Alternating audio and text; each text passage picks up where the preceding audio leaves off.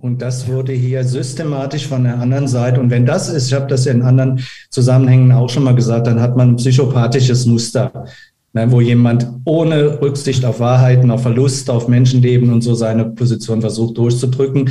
Und meines Erachtens ist mit so jemandem erstmal eine Mediation kaum möglich.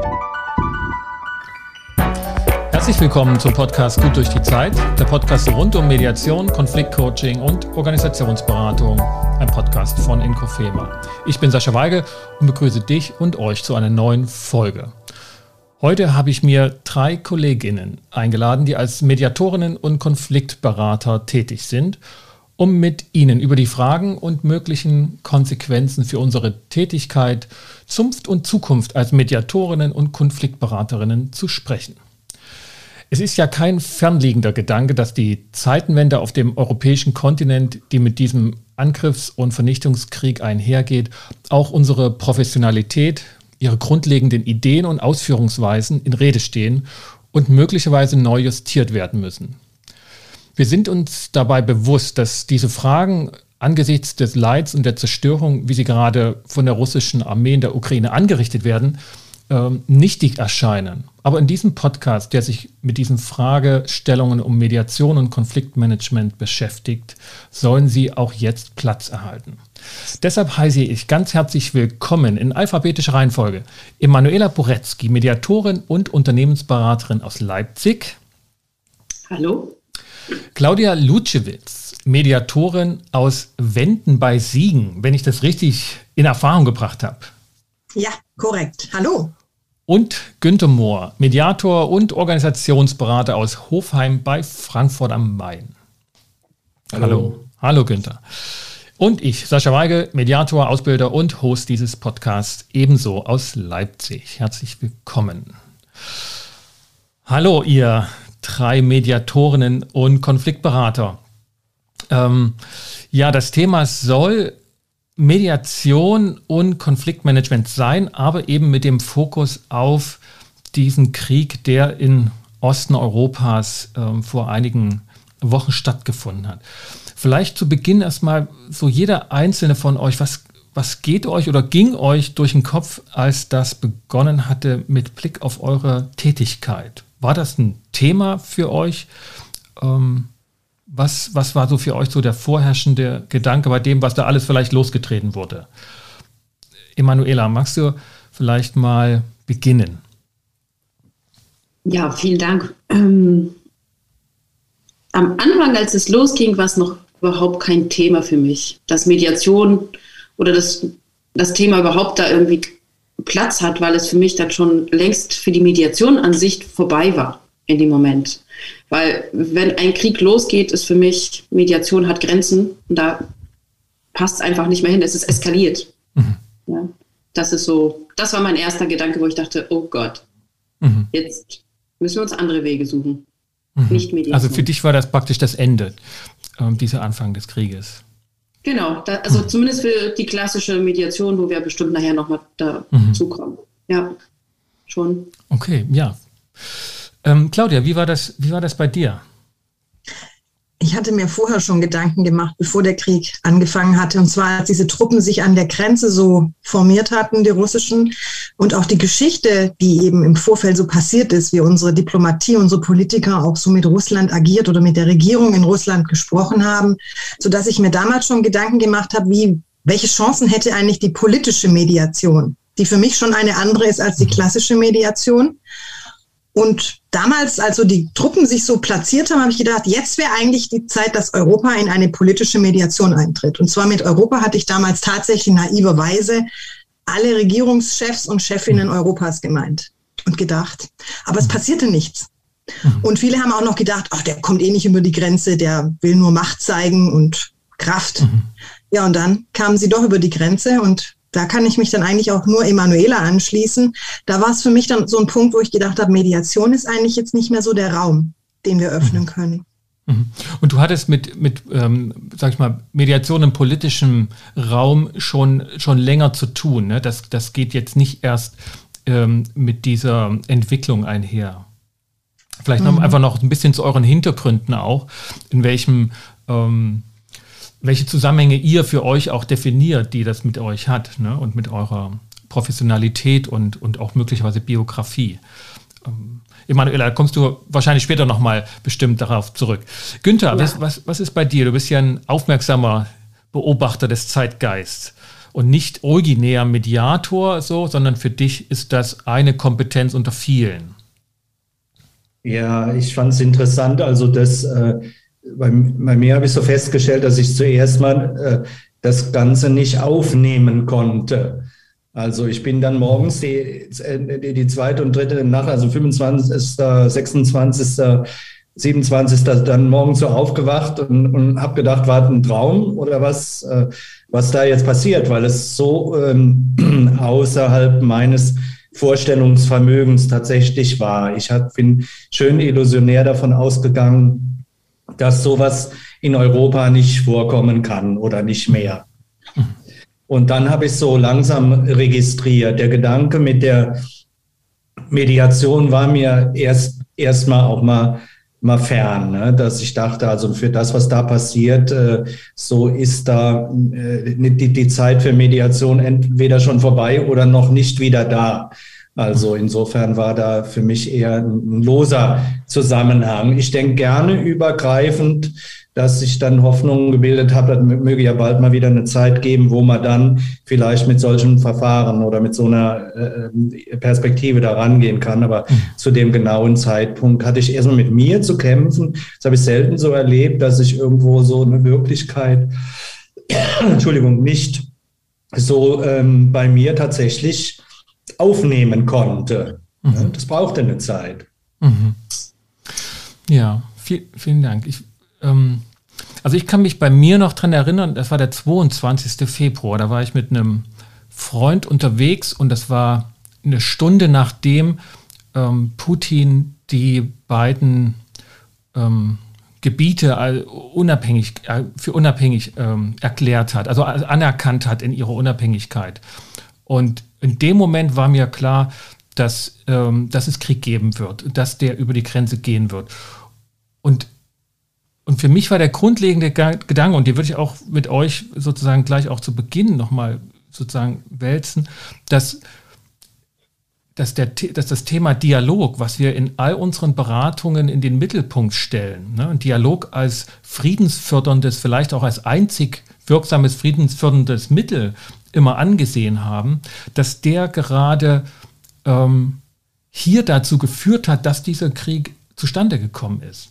Ne? Also der Dialog zwischen Deutschland und Russland über all die Jahre ähm, ist ja jetzt heute auch immer wieder die letzten Wochen beschrieben worden mit den mit den Ölpipelines und der Kulturverständigung Deutschland-Russland, dass das von vielen osteuropäischen Ländern als eine Ursache gesehen wird, dass dieser Einmarsch ähm, erlaubt wurde, dass der einfach missbraucht wurde. Und, und für mich war ein Punkt, und da würde ich einfach wirklich, ähm, wirklich einen Finger in die Wunde legen, auch gleich zu Beginn, dass das Instrument Dialog, das für unsere Tätigkeit so wichtig ist, missbraucht werden kann und geradewegs als Waffe eingesetzt werden kann.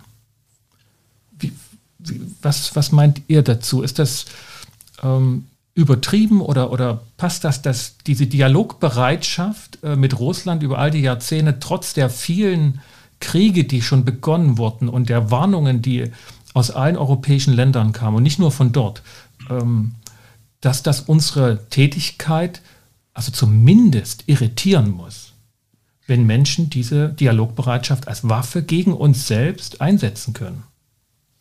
Ich meine, diese Dialogbereitschaft haben wir ja den anderen großen Ländern gegenüber, auch den USA gegenüber, China gegenüber. Bei dem, mit denen reden wir auch immer fromm, weil die äh, mit uns ja angeblich hier pfleglich umgehen und was die dann in anderen Teilen der Welt veranstalten. Mhm. Beispiel äh, die USA mit dem Irakkrieg oder die Chinesen mit den Uiguren. Das interessiert uns weniger. Ne? Da gehen wir mhm. weniger drauf ein. Also dieser, dieser, du sagst Dialog als Waffe einsetzen. Gut, mal so schamlos, äh, wie von der russischen Seite gelogen worden ist, äh, machen das die anderen nicht. Ne? Die machen es vielleicht noch ein bisschen geschickter, lügen zwar auch von, vor der UNO, dann vom Sicherheitsrat mit falschen Daten und es hat auch keine Konsequenzen mit irgendwelchen äh, internationalen Gerichtshöfen oder sowas. Die haben sich da durchgewunden. Und ich denke, dass das nicht nur eine, eine, eine Sache von uns ist, sondern dass das eine wirklich eine, eine, eine, mittlerweile eine internationale Geflogenheit ist, so bestimmte Dinge auszublenden, abzuwerten, mit dem einen so zu reden, mit dem anderen so.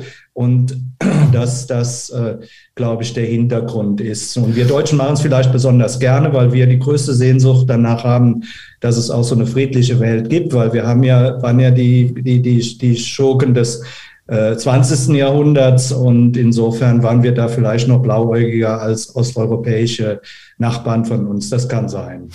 Ja, aber ich meine mal so runtergezont auf unsere Arbeit und ne, wenn wir Konflikte vermitteln und hinzugeholt werden, ob wir da stärker und intensiver drüber nachdenken müssen, dass, dass das, was wir wollen und beabsichtigen wollen, dennoch missbraucht werden kann und, und vor allen Dingen auch wir darauf eigentlich kaum Wert legen. Ne? Also für uns ist ja Dialog per se, also was heißt wir, ne? so wird es auch kolportiert ähm, in, in, Literatur und, und Ausbildungen, ähm, dass es per se immer gut ist. Ne? Dass er ja nicht den Dialog abbrechen darf. Ist ja auch jetzt das Thema beim Ausweisen der Diplomaten, dass in allen europäischen Staaten, von, wo ich viele Mediatoren höre, die sagen, nein, um Gottes Willen, ja nicht den Dialog abbrechen. Ich denke, es kommt vielleicht auch darauf an, was man für eine Qualität des Dialoges hat. Weil, ja, also Dialog versteht man ja, oder sind ja eigentlich zwei Parteien, die miteinander in der Kommunikation sind. Aber Dialog ist ja nicht nur das gesprochene Wort, sondern auch das, was ja diese Zwischentöne betrifft. Und ich glaube, dass wir da daraus lernen dürfen, dass Dialog auf jeden Fall immer wichtig ist und das, so würde ich es zumindest sehen, das beste Mittel, um ins gegenseitige Verstehen zu kommen. Aber dass es auch wichtig ist, dass wir die Zwischentöne hören, die nicht gesagt werden. Mhm. Und da habe ich den Eindruck, dass die in der Vergangenheit, dass da unsere Diplomatie etwas Blau. ja versagt hat, würde ich jetzt einfach ja. mal sagen. Ja, Blau, ja, die gesamte außenpolitische ähm, Versuche oder, oder Ideen, vor allen Dingen in Richtung Russland, ist ja gescheitert auf ganzer Linie. Ich würde da nochmal unterscheiden, Warte, vom, ja, wenn oder, ich gerade mal was sagen darf. Der Dialog, man muss zwischen Dialog und Kontakt unterscheiden.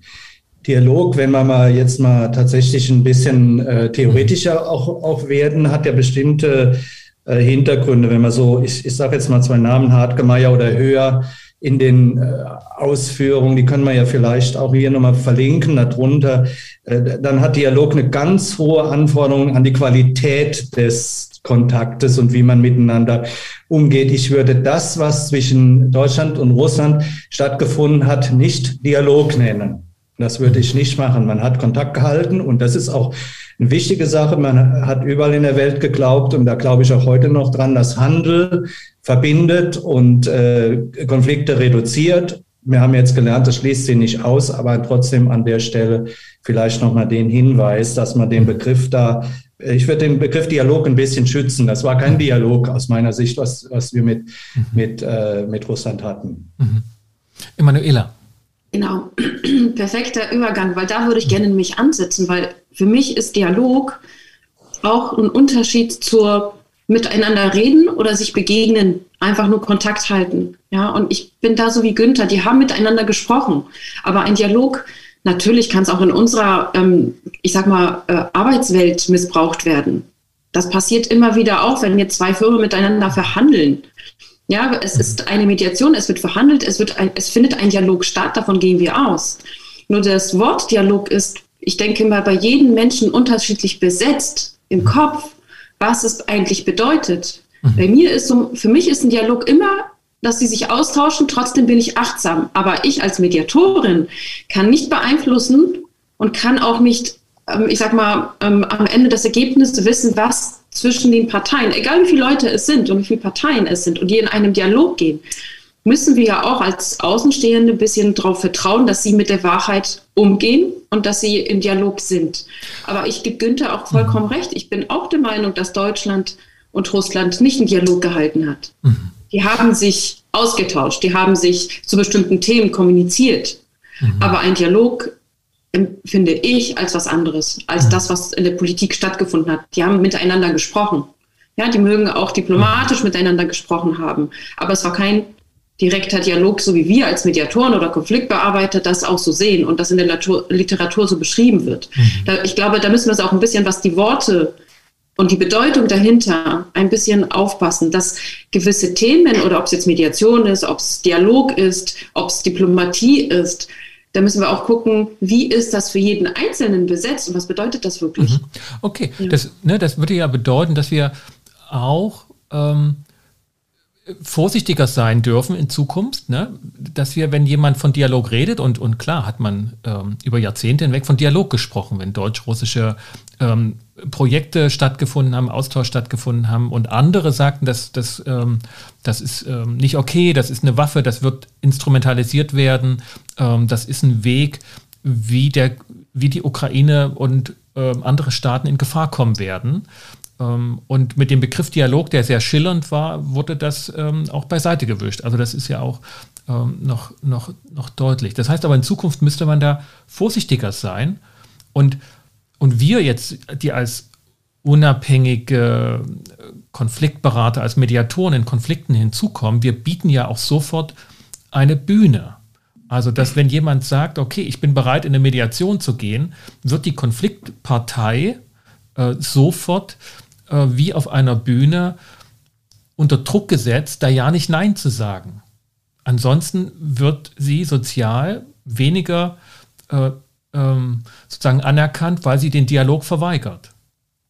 Und da müssen wir, glaube ich, ne, jetzt in der aktuellen Situation, wo ja viele sagen, da ist jetzt eine Mediation notwendig und gerade jetzt ist Mediation notwendig, da wird ja ähm, eine Erwartungshaltung auch ge gepflegt, die da sozialen Druck aufbaut. Und da finde ich, ähm, müssen wir stärker drauf gucken. Das ist meine, also eine Konsequenz aus dieser Entwicklung. Ist das ein taktischer Zug? Ist das eine, eine, ein Instrument, eine Waffe, die eher im Gegeneinander eingesetzt wird als im Füreinander? Oder? Claudia, also, du, du glaube, rümpfst ein bisschen die Nase, Claudia, wenn ich das so sagen darf. Ja, also für mich verschwimmen ja. jetzt so ein paar Begriffe, Kontakt, Dialog, mhm. Mediation ich selber war ja, oder ich denke, wir alle waren ja nie bei einem Gespräch dabei. Wir wissen nicht, was damals, wie tief es in den Dialog schon reinging, wie weit der Kontakt vielleicht auch Freundschaften entstanden sind, das wissen wir alles nicht. Aber ich denke, was wir jetzt gerade schon auch ein bisschen trennen dürfen, ist so diese Definition, könnte Mediation jetzt noch greifen? Ist es eine Diplomatie, die jetzt noch greift? Ist es der Dialog, wenn ja, welcher? Wie, mhm. was verstehen wir unter Dialog? Wie ist es? Ist es nur der, der Dialog, der in Worte gefasst wird? Ist es die Sprache? Das ist das, was mir jetzt gerade, deswegen mhm. habe ich mir gerade so an die Nase gefasst, weil ich gedacht habe, das weiß ich jetzt gerade nicht. Das verschwimmt für mich jetzt gerade so ein bisschen. Mhm. Okay, was genau, was, was, was meinst du mit? Ist Mediation jetzt ein geeigneter Zeitpunkt, das anzusetzen, zu empfehlen? oder sogar vorzuschlagen? Also für mich nicht. Ja.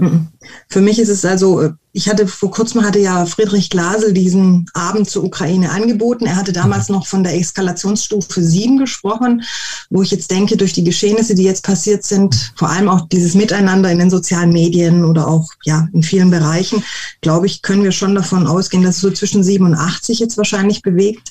Und äh, ich persönlich, erstmal ganz losgelöst von den Eskalationsstufen, würde nicht sagen, dass die Mediation jetzt noch ein Mittel ist, was greifen könnte. Zumindest nicht die klassische Mediation, was wir unter Mediation verstehen, wir Mediatoren. Ja, ja. Also ich denke, politische Mediation oder politische Diplomatie, ja, aber die klassische Mediation nach meinem. Dafürhalten nicht. Nein.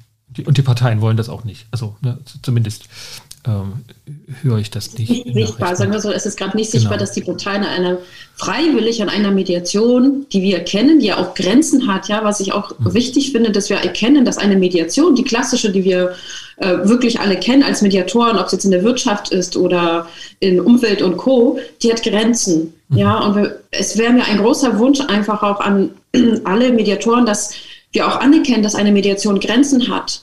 Und dass wir diesen Namen Mediation nicht für jeden Konflikt, wie soll ich da vielleicht auch sagen, missbrauchen um das in die Welt zu bringen, dass Mediation das Allheilmittel ist. Das ist es nicht. Es gibt Grenzen und dann muss man gucken, welche Methoden und äh, Mittel haben wir, um in Konflikten auch agieren zu können. Ja.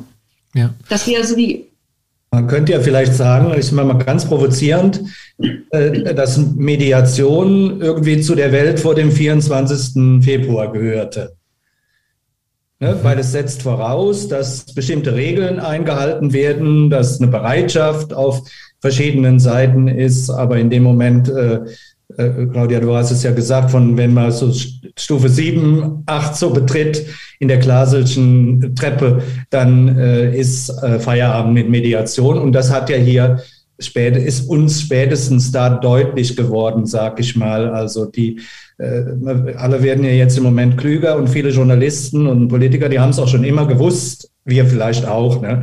Aber im Grunde haben wir das jetzt erst mal kapiert, dass das dann schon viel weiter war eigentlich, als wir dachten. Ne? Dennoch, äh, ich glaube vielleicht, wenn man, äh, ich bin ja nicht so, so ein strenger Mediator wie ihr, mir geht es ja darum, eher so um das Thema Konfliktklärung insgesamt. Aber die, ich glaube, dass das klassische Mediationsverfahren mit seinen ähm, Voraussetzungen, die es gerne hat oder braucht, äh, da im Augenblick, glaube ich, nicht die Methode der Wahl ist. Mhm. Ja, ich meine, wir haben ja auch jahrelang Lehrbücher gefüllt mit äh, den Fragen der Geeignetheit von Mediation.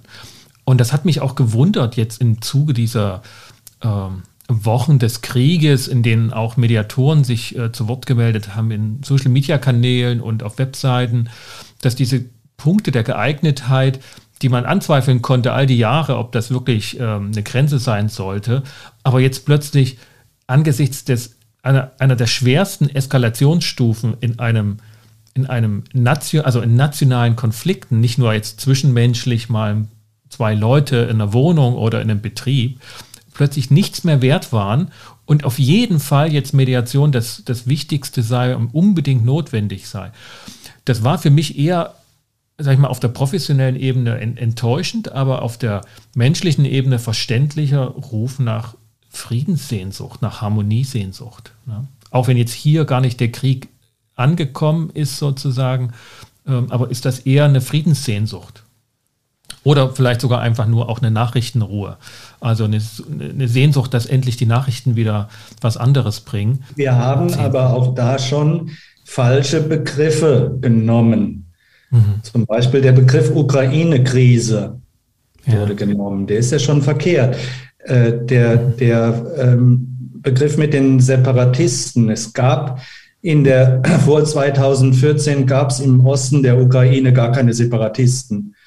Die sind erst durch die, den, die russische Intervention oder durch den russischen Einfluss da entstanden. Und dadurch sind diese Republiken dann entstanden. Da hat man schon mal, da, da, wurden Fakten geschaffen und wir haben aber auch einen Teil dieser Sprache mitgemacht. Also auch so zu tun, als wenn es in der Ukraine sowas wie einen Bürgerkrieg gäbe. Ja. Ne, der Krieg war von Anfang an ein Krieg von Russland gegen die Ukraine und kein ukrainischer Bürgerkrieg. Den ja. haben die so inszeniert. Und die, unsere ganze Begrifflichkeit und hat, äh, also wenn die Ukraine selber eine, eine Krise hätte, ja, hat darauf, äh, und insofern, ich sage das deshalb mal als Beispiel, ich glaube, für eine Mediation ist einigermaßen erforderlich, dass äh, beide Seiten ähm, eine Perspektive haben, die irgendwas mit Realität und Wahrheit und sowas auch zu tun hat.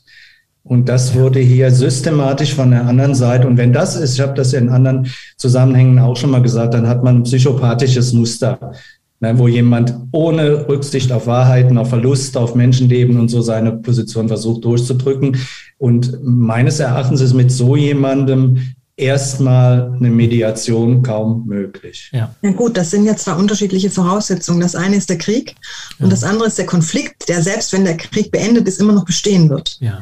Und da denke ich, da könnte man sich drüber Gedanken machen und auch mal mhm. einsteigen in dieses Gedankengut, wie weit könnte die Mediation dann vielleicht noch benutzt werden? Wobei selbst da denke ich, gut, ele mediative Elemente ja, aber ob sie Mediation schlechthin ist und wenn ja, welche, müsste man sich auch noch Gedanken machen. Ich glaube, dass vielen wahrscheinlich so der westfälische Frieden so ein bisschen durch den Kopf schwirrt, wenn sie hier denken, dass da könnte man irgendwie mediieren oder auch Camp David oder andere Beispiele, ja, wo in der Friedensmediation... Und unterschlagen dabei, dass das 30 Jahre gedauert hat, der Krieg. Ja. Ne? Also, man, wir wissen auch alle, wie Camp David ausging. Das war kein guter Ausgang mhm. nachher dann, was dann auch ja. als Schluss dazu kam. Deswegen Friedensmediation ist immer so ein Wort, was man so schnell sagt. Aber was ist genau die Friedensmediation? Was verstehen wir drunter?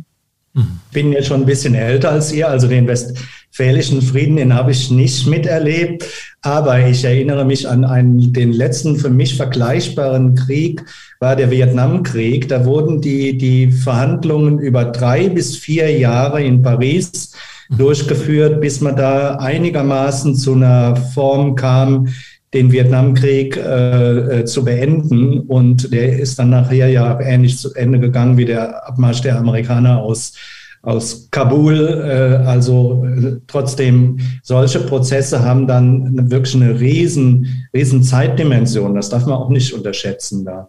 Mhm. Ja, aber da sind wir auch wieder beim Thema Verhandlung. Ne? Also wenn wir schon dann auf die auf, auf Worte und achten, was wirklich gemacht wird, ist früher, vielleicht ist es halt auch, weil es direkt um die Ecke ist. Wir dürfen nicht vergessen, es ist diesmal direkt nebenan. Ja, da ist Polen als Puffer noch dazwischen als Deutschland, zwischen Deutschland. Aber es ist nebenan. Ja. ja die, ich, ich nenne mal die anderen Kriege, die ja auch stattgefunden haben, sind genauso grausam. Ja. Und die Menschen kriegen es aber nicht mit, weil es in Nachrichten zwar mitgeteilt wird, aber es ist weit weg. Ja, und jetzt ist aber die Gefahr so nah dran, dass wir das auch merken. Also wir merken es ja alle, nicht nur mit den Nachrichtenmitteilungen, äh, sondern dass die Menschen aus der Ukraine zu uns kommen, ähm, dass am Ende ja nur Deutschland, äh, nur Deutschland sage ich schon, nur Polen dazwischen ist. Ja. ja. das ist nicht weit weg, das sind nicht viele Kilometer. Ja. Und da wird darüber diskutiert, dass man sagt, okay, es ist wirklich viele Kilometer und da löst das was bei den Menschen aus, dass das eigene Wohl in Gefahr ist. Dass das, na, und das ist auch das legitim, ist ne? Das ist auch legitim, dass das jetzt uns äh, auch aktiver sein lassen darf, ne? Und, und, und manche Kommentatoren höre ich schon, als wenn man jetzt, als wenn das unglaubwürdig wäre oder unethisch, jetzt aktiv zu werden und jetzt auch ähm, Thema, ne, sich aktiv einzuschalten, Waffen zu liefern, dass das unethisch wäre, weil man das in anderen Regionen auch nicht gemacht hätte.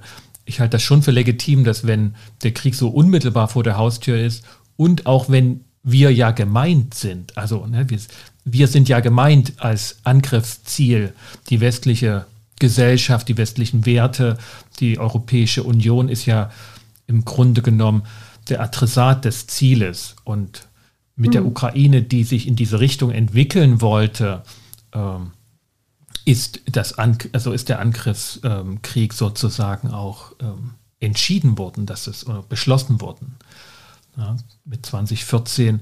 Äh, das war ja kein, kein, kein Zufall, dass da die Krim besetzt wurde. Zeitlicher Zufall.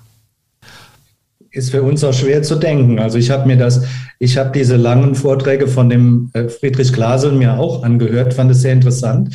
Mir ist dabei aufgefallen, dass er aus, als aus Österreich stammender, aus einem neutralen Land, da doch noch anders drüber denkt als ich. Und mir wurde klar, dass, dass, dass ich eigentlich zu einer Partei gehöre.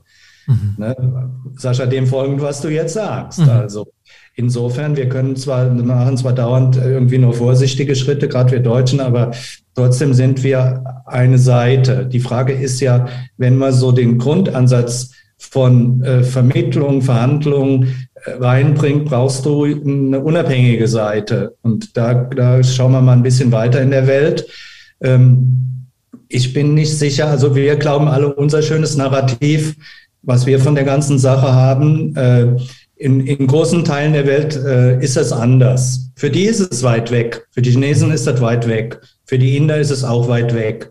Ne, die reagieren genauso darauf, wie wir vielleicht bei anderen Konflikten sagen. Konflikt ist immer schlecht, aber die positionieren sich jetzt nicht auf einer Seite. Chinesen vielleicht ein bisschen, aber äh, die Inder zum Beispiel überhaupt nicht. Wir brauchen ja tatsächlich doch irgend sowas, wenn man mal Mediation ein bisschen weiterdenkt, unabhängige Instanzen, wie es vielleicht unsere geliebte Türkei jetzt auch gezeigt hat, die da in irgendeiner Weise eingreifen. Das finde ich schon auch so einem Verhandlungs-, Vermittlungs-, Mediationsgedanken folgend. Und ja. das finde ich sehr fördernswert. Ja, Auf jeden Fall. Ne? Also das wird auch, wurde, finde ich auch deutlich, dass hier äh, Mediation im, im Kontext eines Geschehens oder einer, einer, einer eines Fundaments, ob das ein rechtlicher Rahmen ist oder auch sonstige anerkannte Werte stattfindet und nicht vollkommen unabhängig agiert.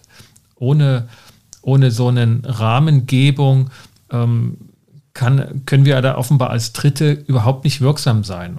Und das ist eben zumindest innerstaatlich einfach der, der, der Rechtsstaat, der das ermöglicht. Ja, ich würde, ich würde es nicht so, also dass die das nicht interessiert, würde ich nicht sagen, nur dadurch, dass sie sich nicht, dass sie keine Stellung beziehen, aber ich glaube, dass Europa, dieses Projekt Europa, ähm, dass das schon Ausstrahlungswirkungen hat. Also ein Kontinent, der über Jahrhunderte hinweg sich äh, wirklich schwerst bekriegt hat und, und Feindschaften über Jahrzehnte und Jahrhunderte aufrechterhalten hat, in ein gemeinsames europäisches Projekt brachte, das doch ein Friedensprojekt war, wenn auch gegründet aus dem, aus dem Zweiten Weltkrieg, dass damit da jetzt schon ähm, eine Hoffnung schwindet, ne? dass wenn das europäische Projekt nicht gelingt als Friedensprojekt, dann braucht man es auch in Afrika, Indien, China, Südamerika oder sonst wo nicht anzugehen. Also diese Ausstrahlungswirkung würde ich ähm, der EU als Friedensprojekt schon zuordnen und deshalb fühle ich mich auch so angegriffen durch den Krieg, also durch diesen Angriff. Also das, wir sind da schon gemeint oder das, was ich als Europäer verstehe. Also das, ähm, da kann ich mich gar nicht rausnehmen. Ja. Aber Sascha, selbst da fängt es doch auch schon an mit der Mediation, dass man sich, wenn wir da nochmal auf den Punkt zurückkommen, ob Mediation jetzt da greift oder nicht, ich glaube, wir müssen es doch da auch schon wieder systemischer angehen, weil es ist ja nicht nur Europa oder die EU, die jetzt da, sagen wir mal, in Anführungszeichen angegriffen wird. Natürlich ist es in erster Linie die Ukraine, aber ich, ich sehe da zum Beispiel auch die NATO ganz stark mit ja. drin. Ja. Und deswegen denke ich, Mediation, wenn wir da uns Gedanken dazu machen, wäre sie fruchtend? Ja, wer gehört denn dann alles mit an den Tisch? Ja, ja kluger Gedanke, ja, finde ich auch. Ja, also natürlich die NATO als westliches Militärbündnis ist sozusagen ein Part, der auf, diesem, auf dieser Uferseite mitsteht. Das, das ist so, ja. Und, und oder ob du die UN mit andenkst oder dass du auch denkst, ja, was, wie weit, was ist die Rolle Amerikas in diesem ganzen Konflikt drin? Mhm. Also für mich sind sie nicht so neutral, wie, wie du es gerade formuliert hast. Also für oh, mich sind sie nee. einer der großen, der großen nee. Treiber. Ach so, nee, nee, also nein, ich sehe mhm. auch nicht die USA als neutral. Das, das wäre ein falscher ähm, mhm. Zungenschlag. Nein, nein, die USA ist nicht neutral, sondern ist als stärkster Vertreter des westlichen Bündnisses, sowohl also als NATO, aber auch als der, sage ich mal, historische Westen, ähm, natürlich mit gemeint. Und ich, ich meine, das ist ein Blick darauf, äh, wie, wie es kommt, dass Russland auch mehrheitlich hinter diesem Krieg steht, hinter diesem Angriffskrieg, ist halt, weil dieses, dieser imperiale Gedanke ne, äh, in Russland immer noch verfängt dass sie sich als Imperium verstehen, das auf Augenhöhe mit der großen Weltmacht Amerika ähm, am Tisch sitzen will und mit denen reden will. Also deshalb sind die gemeint und sind und wissen auch genau, dass sie gemeint sind. Das macht ja auch ihr Engagement so deutlich. Also das habe ich nicht gemeint, dass die USA neutral ist. Nee, nee. Ich grätsch da mal rein. Ich denke, wir müssen unseren Denkbezugsrahmen mal hinterfragen. Das ist auch, was du vorhin gesagt hast. Das große Friedensprojekt Europa. Das mag ja so sein. Nordamerika ist auch ein Friedensprojekt. Die haben auch schon ganz lange keine Kriege mehr, viel länger als, als wir. Aber äh, für das, was mit dem Imperialen, was du sagst, da trifft auf einen Großteil der Länder der Welt oder die großen Länder trifft das sehr stark zu. Es trifft auf China zu, es trifft auf Indien zu, ne, die beide Indien als größte Demokratie der Welt, aber wenn es um die Nation geht, um äh, irgendwelche Gebiete oder so, siehe Kaschmir, dann sind die ganz, ganz allergisch. Und ähm, ich denke, man, man muss diese, diesen Denkbezugsrahmen, den wir Europäer haben, muss man mal selber mal klären, dass wir, wir, wir denken, wir haben eigentlich eine überlegene Vorstellung, wie ein Staat organisiert ist und wir sind fortschrittlicher als die anderen. Ne? Und man muss das auch von dem absetzen, was die Amerikaner machen. Die Amerikaner, die haben einen viel, viel stärkeren expansionistischen Geist. Den sie ja auch zum Teil in der Ukraine auch mit äh, eingebracht haben. Ne? Die Maidan-Revolution ist auch nicht ohne Zutun von amerikanischen Unterstützern oder sowas zu sehen. Also insofern, da, da haben wir da, sind wir da wieder zurückhaltend. Aber man muss mal diese ganzen Dinge mal so ein bisschen auseinanderkriegen. Aber das ist ja keine Expansion. Also jemanden ähm, zu unterstützen, der in der, der sozusagen die eigene Lebensweise von Selbstbestimmtheit ähm, und, und Selbstausrichtung Richtung Westen gehen will, dass man den unterstützt, ist ja keine Expansion im Sinne von Expansion, wie sie jetzt Russland anstrebt. Ja, ob man das jetzt, ob man das jetzt glauben will oder nicht, aber es gab mit den, den Russen ziemlich klare Absprachen, was die NATO macht und was nicht. Und die NATO hat sich an diese Sachen nicht gehalten. Das hat der Glasel für meinen Begriff sehr schön dargelegt in seinen Ausführungen, dass es eine Zeit gab, in der eine durchaus Dialogbereitschaft, jetzt komme ich nochmal mit dem Wort, zwischen Putin und dem Westen da war, aber dass das verloren gegangen ist und dass der Westen da auch ein Zutun hat, also muss das Schwierige ist, dass man die Geschichte immer von Anfang sehen muss. Das rechtfertigt überhaupt nichts, nichts von dem, was die jetzt machen. Aber so zu tun, als hätte es auf der westlichen Seite auch nicht irgendwelche Fehler gegeben und es gibt nur ein Gut und Böse in dieser ganzen Sache, das halte ich auch für falsch. Nein, aber gut, also ja, aber es gibt ja, also ich meine, Fehler, die dann zu einer Eskalation führen und, und aber das ist ja, also ich meine, das sind ja Unterschiede, ne? Man kann da sich verstimmen, man kann da ähm, nochmal auf den Tisch klopfen, man kann da nochmal zusammensitzen, aber da jetzt eine Linie zu führen, ähm, dass das zu dem Angriff führte, da finde ich, da geht man, da geht man Putin und seinen Kollegen echt auf den Leim. Die sind, die haben das doch nicht ich gemacht, weil die NATO sich erweitert hat, sondern ähm, die NATO erweitert sich ja auch nicht aus sich heraus. Also das ist ja keine, ist keine Übernahme, sondern stellt man einen Antrag und dann wird man aufgenommen oder auch nicht. Ähm, aber das ist eine ganz einseitige Position, die du hast. Die Position ähm, denkt sich nicht in die andere Seite rein. Und wenn man überhaupt was verändern will hier an der Situation, muss man sich auch in die andere Seite reindenken, ob man das jetzt äh, gefühlsmäßig, ideologisch oder sowas gut findet oder nicht. Und ich finde, dass der Westen sich an der Stelle nicht in die andere Seite reingedacht hat und einfach weitergemacht hat, obwohl er klare Signale hatte, dass das die andere Seite stört. Wie weit und gleichzeitig hat er noch unterschätzt, wie weit die andere Seite gehen wird äh, falls sie nicht, sich nicht berücksichtigt findet, hat da alles übersehen und ist da sehenden Auges auch in diese Geschichte reingegangen, was nicht rechtfertigt, was da jetzt passiert. Aber trotzdem ist es so gelaufen. Das heißt, Abwertung, Ausblendung von äh, mhm. Fakten, die auch da waren oder von Entwicklungen, das da kann man ja nicht leugnen an den Stellen. Ich denke, es hat sich ja, als der Kalte Krieg beendet war, sich schon gezeigt, dass der Westen gemeint hat, jetzt wird dann alles so, wie wir es leben, wie es der Westen lebt, weil jetzt können wir unser Leben, unser Denken, unsere Demokratien überstülpen. Und da haben wir eben nicht bedacht, so nehme ich es wahr, dass es einfach auch andere Kulturen, andere Menschen, andere Sichten gibt und dass wir da auch gerade als Mediatoren einfach gefragt sind. Und deswegen finde ich es wunderbar, Günther, was du jetzt gerade angesprochen hast. Ja, wir wissen es nicht, wie sie ticken. Und ich habe in letzter Zeit wirklich schon häufiger nachgedacht darüber, ich würde ganz gern mal Putin verstehen. Ich würde mit ihm gerne mal in den Dialog gehen. Ich würde gerne nachvollziehen können, was in seinem Kopf gerade vorgeht, weil für mich ist er nicht krank. Mhm. Kann ich auch über die Ferne gar nicht sagen, ob er krank ist oder nicht. Aber er wird irgendwelche Gründe haben, seine Regierung wird irgendwelche Gründe haben und ich würde es gern verstehen.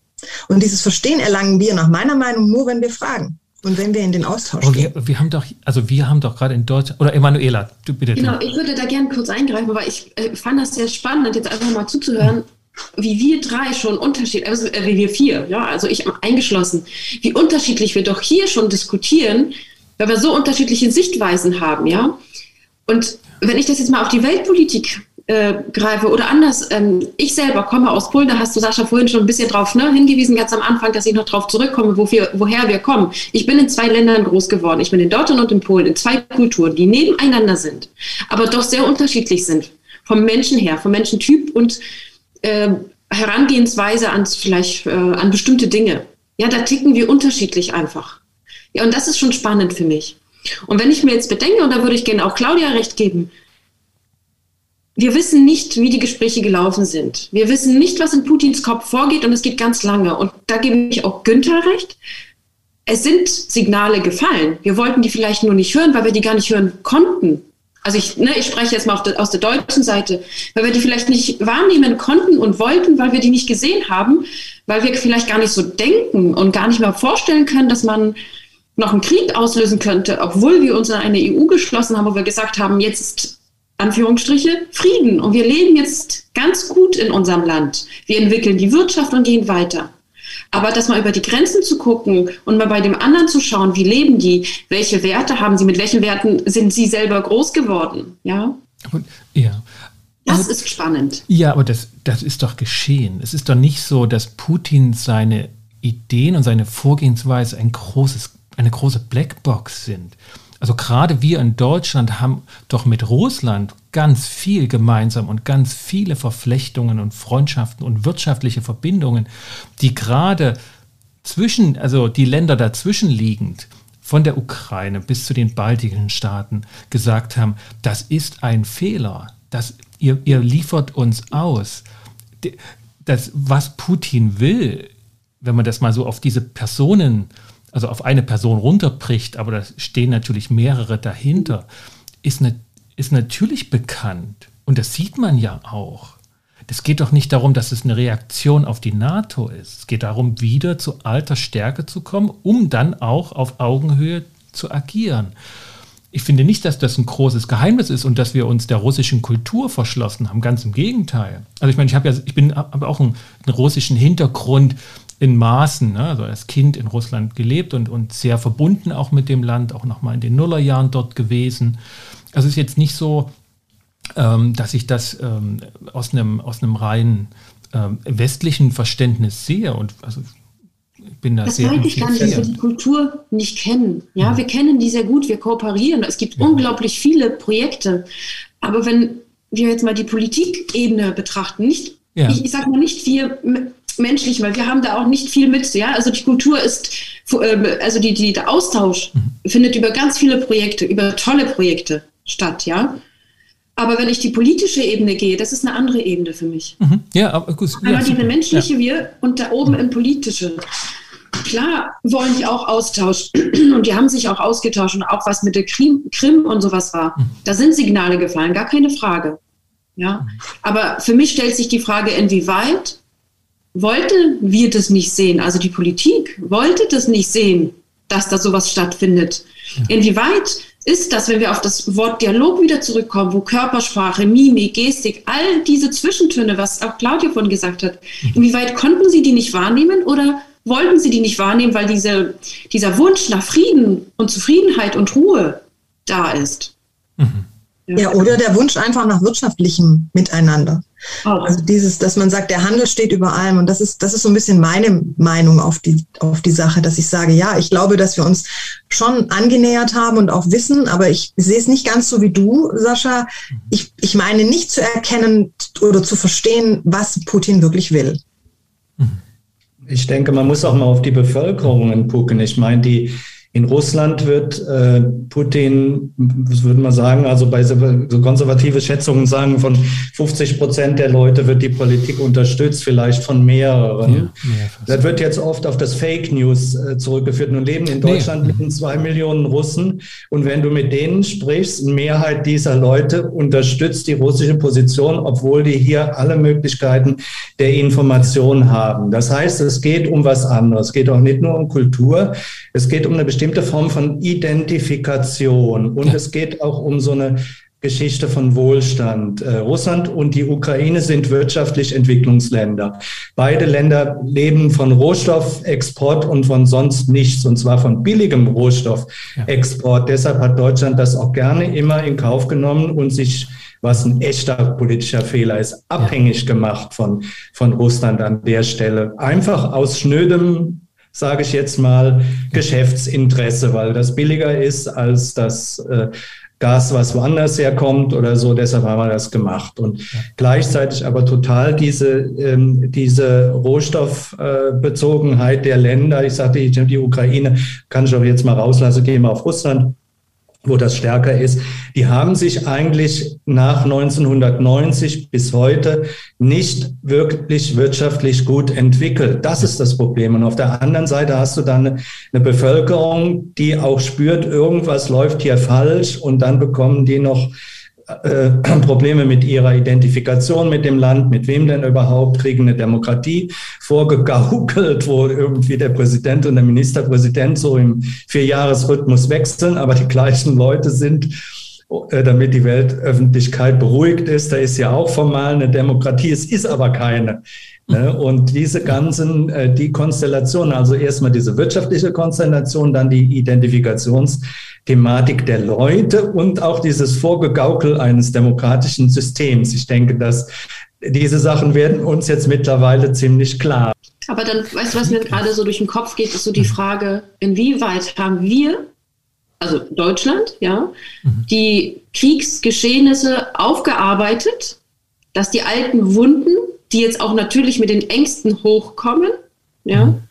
wirklich bearbeitet sind, weil ein Krieg löst ja auch eine Angst aus. Das ist ja auch, warum jetzt ja. na, krampfhaft überlegt wird, welches Mittel ist jetzt noch machbar, um das zu beenden. Mhm. Und diese Panik oder vielleicht dieses Erstarren auch und natürlich dieser Wunsch nach Frieden und Ruhe hat ja auch was mit der Geschichte zu tun. Ja, und inwieweit sind wir aufgearbeitet? Inwieweit sind die, also wenn ich an meine Großeltern bedenke, ja, der, die Verschiebung der Grenze, ich geboren bin ich in Schlesien, das heißt, ne, also Ur, unsere Urahnen, die sind immer hin und her, sag ich mal, geschoben worden, ja. ja. Inwieweit äh, ist da die Realität und nicht dieses Wegschieben, ich schiebe es weg, weil ich, ich will damit nichts zu tun haben. Das hatte ich einmal und ich will es nicht, mhm. ja. Das, ja, das, das kommt ja. auch noch mit dazu. Und dann ist die Frage, inwieweit sind wir denn überhaupt noch in der Lage, einen Dialog zu führen, wo wir mit Ängsten und Sorgen, die aus der Geschichte auch noch heraus mhm. bei uns jetzt aufploppen. Ja, ja also ich glaube, so, so wird das auch so wird das auch gesehen. Ne? Also die Fragestellung bei der Waffenlieferung an die mhm. Ukraine und bei dem Gasembargo wo Deutschland ja milde gesagt zurückhaltend reagiert. Das äh, wird von außen so gesehen, dass das einfach, ähm, dass da nichts aus der Geschichte gelernt wurde und dass eher die Angst vor ähm, hineingezogen werden oder die Angst vor, vor Krieg die Rolle spielen. Obwohl es, ich glaube schon nüchtern betrachtet, die ähm, rationalen Mittel sind, den Krieg so schnell wie möglich, und das heißt nicht, dass es schnell geschehen wird, aber so schnell wie möglich zu beenden. Denn nicht nur wir sind von Russland abhängig vom Gas. Die Russen, also dieser russische Kriegs, äh, Angriffskrieg ist abhängig von, von unserem Geld. Anders lässt sich so eine Armee nicht bezahlen. Ja, da muss ich als Volkswirt doch nochmal reingrätschen, Sascha. Das, Gerne. das sehe ich nicht so wenn wir unsere Sanktionen noch weiter erhöhen und Embargos machen und so, trifft es uns. Und die Russen finden sehr wohl einen internationalen Markt, der sie finanziert. Lavrov war ja jetzt in Indien gewesen und hat, hat ja. dort äh, mit den Indern verhandelt. Also das wäre nicht ja, so. Zum Spottpreis. Zum bei, Spottpreis. Uns ging, bei uns ging, gingen wirklich die Lichter aus. Große Firmen könnten nicht mehr produzieren, wenn so ein Primärgut, was am Anfang der äh, Produktionsketten mit eingesetzt werden, wie so Rohstoffe, wenn die nicht mehr in der Form da wären. Also insofern, das ist ein Preis, den wir für diese Dummheit, äh, sich abhängig zu machen, äh, zahlen. Also ja. da und, und und ja, von außen, ich habe ja gerade auch ne, die europäische Sicht, die sagt, ja, ja, macht das. das. Das ist das Mindeste, was ihr tun könnt, Deutschland. Ihr habt jahrelang davon profitiert, ihr habt den Weg geebnet, also bezahlt mit ein paar, ne, also bezahlt das so. Wir werden, wir werden bezahlen für diesen, also wir werden in diesem Krieg als Deutschland enorm bezahlen. Das glaube ich auf jeden Fall. Und diese Abhängigkeit ist schon groß. Der kann nicht das gleiche Geld woanders bekommen. Russland verkauft das Öl jetzt anderswo langsam, aber, aber zum Spottpreis. Kriegt nicht das nee, Gleiche rein. Nicht das Gleiche vielleicht, aber der Schaden, der erzeugt wird, ist für uns viel, viel größer. Und dann äh, schwächen wir uns und schwächen damit auch äh, das, was uns vielleicht auch wieder dazu bringen kann, äh, okay, hier ja. ein ernstzunehmender, gerüsteter äh, Partner zu sein wenn ich mal das so das sagen darf, hört sich blöd ja. an, aber wir hauen uns Ressourcen weg und äh, klauen die auf der anderen Seite eben nicht so sehr. Also deshalb finde ich, also es wäre eine unverantwortliche Politik, wenn unsere Regierung jetzt hingehen würde und sagen, wir äh, kappen äh, die ganzen Gasimporte von ja. Russland. Also ja. das, äh, äh, selbst wenn die anderen, die weniger abhängig sind, das, das fordern. Mhm. Ne? Also ja, das ja, finde ich eine, ja, finde ich eine äh, nachvollziehbare Überlegung ne? sich selber da auch zu schwächen. Aber da sind wir schon mitten in einem Strang der Diskussion drin, sozusagen, wie man da jetzt eher drauf reagiert oder was da Möglichkeiten sind. Ähm, da können wir mit unseren ja. Ich hätte noch eine Frage an, an, an dich vielleicht und an mhm. euch auch an der Stelle. Es findet ja auch so eine Art Verrechtlichung des Konfliktes statt, dadurch, dass alle dabei sind, Menschenrechtsverletzungen zu notieren und ja. äh, die Human Rights Watch und äh, viele Organisationen da auch aktiv sind. Ähm, wie, wie, verhält sich das denn zu einem äh, eher Vermittlungs-, Verhandlungs-, Mediationsansatz? Ist das nicht auch, wenn, wenn du es verrechtlichst und den, mhm. den anderen quasi zu einem strafrechtlich relevanten Täter machst, was hat das für eine Auswirkung auf Verhandlungen und auf Vermittlung? Mhm. Ja, ich glaube, ja, ich glaube, dass das tatsächlich eine Wirkung hat für die Frage auch auf den höheren politischen Ebenen, was ist jetzt ein kluger nächster Schritt? Und wenn man Dinge in eine Mediation, eine, einen Konflikt in einer Mediation verhandelt, dann macht man ihn dort auch, äh, verortet man ihn dort. Und, und Claudia hat es ja angesprochen, ne? wer, wer muss da am Tisch sitzen? Und wenn man das auf nur die zwei Parteien jetzt hier dieses Krieges äh, münzt, dann würde man ähm, das sicherlich auch vieles auslagern und einlagern, das dann weniger eine Rolle spielt. Das kennen wir aus Mediationskontexten. Ne? Also wenn man an die, an die Kirche, in, in die kirchlichen Missbrauchsvorgänge in Amerika denkt, da wurde über Jahre hinweg mit Mediation das auf der Personebene da getan, also da der Bischof und die Opfer, die haben dann sich da beschlossen und dann war das weg und dann konnte man da nicht ähm, die Strukturen und das, was Recht ist, ähm, nachverfolgen, weil es einfach auch unbekannt war. Ich glaube nicht, dass das hier geschehen wird. Also auch daher ist, glaube ich, eine, eine Mediation in der Form völlig unrealistisch. Ähm, die Ermittlungen laufen und auch wenn es 20, 30 Jahre dauern wird und vielleicht auch nicht wirklich zu einem Abschluss kommt, aber das wird juristisch auf jeden Fall eine Vertiefung des Völkerrechts mit sich bringen, des Völkerstrafrechts auch. Das kann Mediation nicht aus, ausschließen, vielleicht als Antwort drauf. Ne? Mhm. Manuela, du hast noch. Mhm.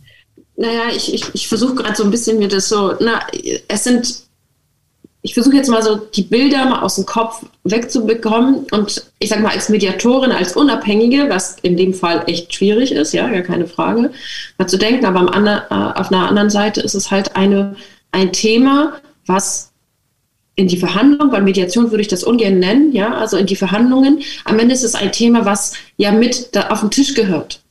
Ja, und ähm, wenn jemand bereit ist zu verhandeln, muss er auch sowas hinnehmen, das gegen ihn ermittelt wird, nenne ich jetzt einfach mal. Das ist ein, ein, ein Fakt. Das ist ein Fakt, was mit auf den Tisch gehört.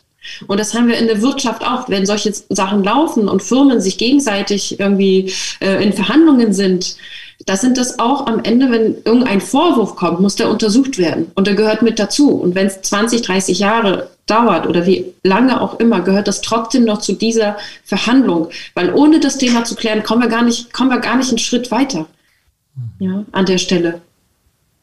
Weil das wird immer mitschweben. Und es wird nie Ruhe geben, solange alle Themen, die jetzt aufploppen, ja, ich nenne das mal ganz plakativ aufploppen, die auf den Tisch kommen. Und da gehören auch Menschenrechtsthemen dazu. Die müssen geklärt werden. Ansonsten ist jegliche Verhandlung aus meiner Sicht mhm. nicht realistisch. Mhm. Ja. ja. Also auf jeden Fall, ja, das hat, das hat auf jeden Fall einen, einen Unterschied, ob das diese Dimension von ganzen Völkern ähm, hat oder einzelne Personen in einer, in einer, was weiß ich, Arbeitsplatz oder auch Familienstreitigkeit, wo man sagen könnte, da gibt es Dinge, die dann der Verschwiegenheit unterliegen und nicht vor Gericht verwertet werden können, damit in der Mediation darüber gesprochen werden kann. Aber das sind äh, zwei völlig verschiedene Dimensionen. Ich glaube, das ist auch. Ähm Wir sollten das, glaube ich, nicht so vergleichen, wenn so in diesen kleinen und riesengroßen mhm. Themen, ja, also, weil das sind schon Welten. Hier gucken alle Menschen, die die Möglichkeit haben, drauf zu gucken, mit, ja. Hier entstehen ganz viele Meinungen, hier entstehen ganz viele Bedürfnisse, Wünsche und Ängste dahinter. Und das muss betrachtet werden und das muss, wird mit in die, in die Verhandlung mit einspielen auch, ja.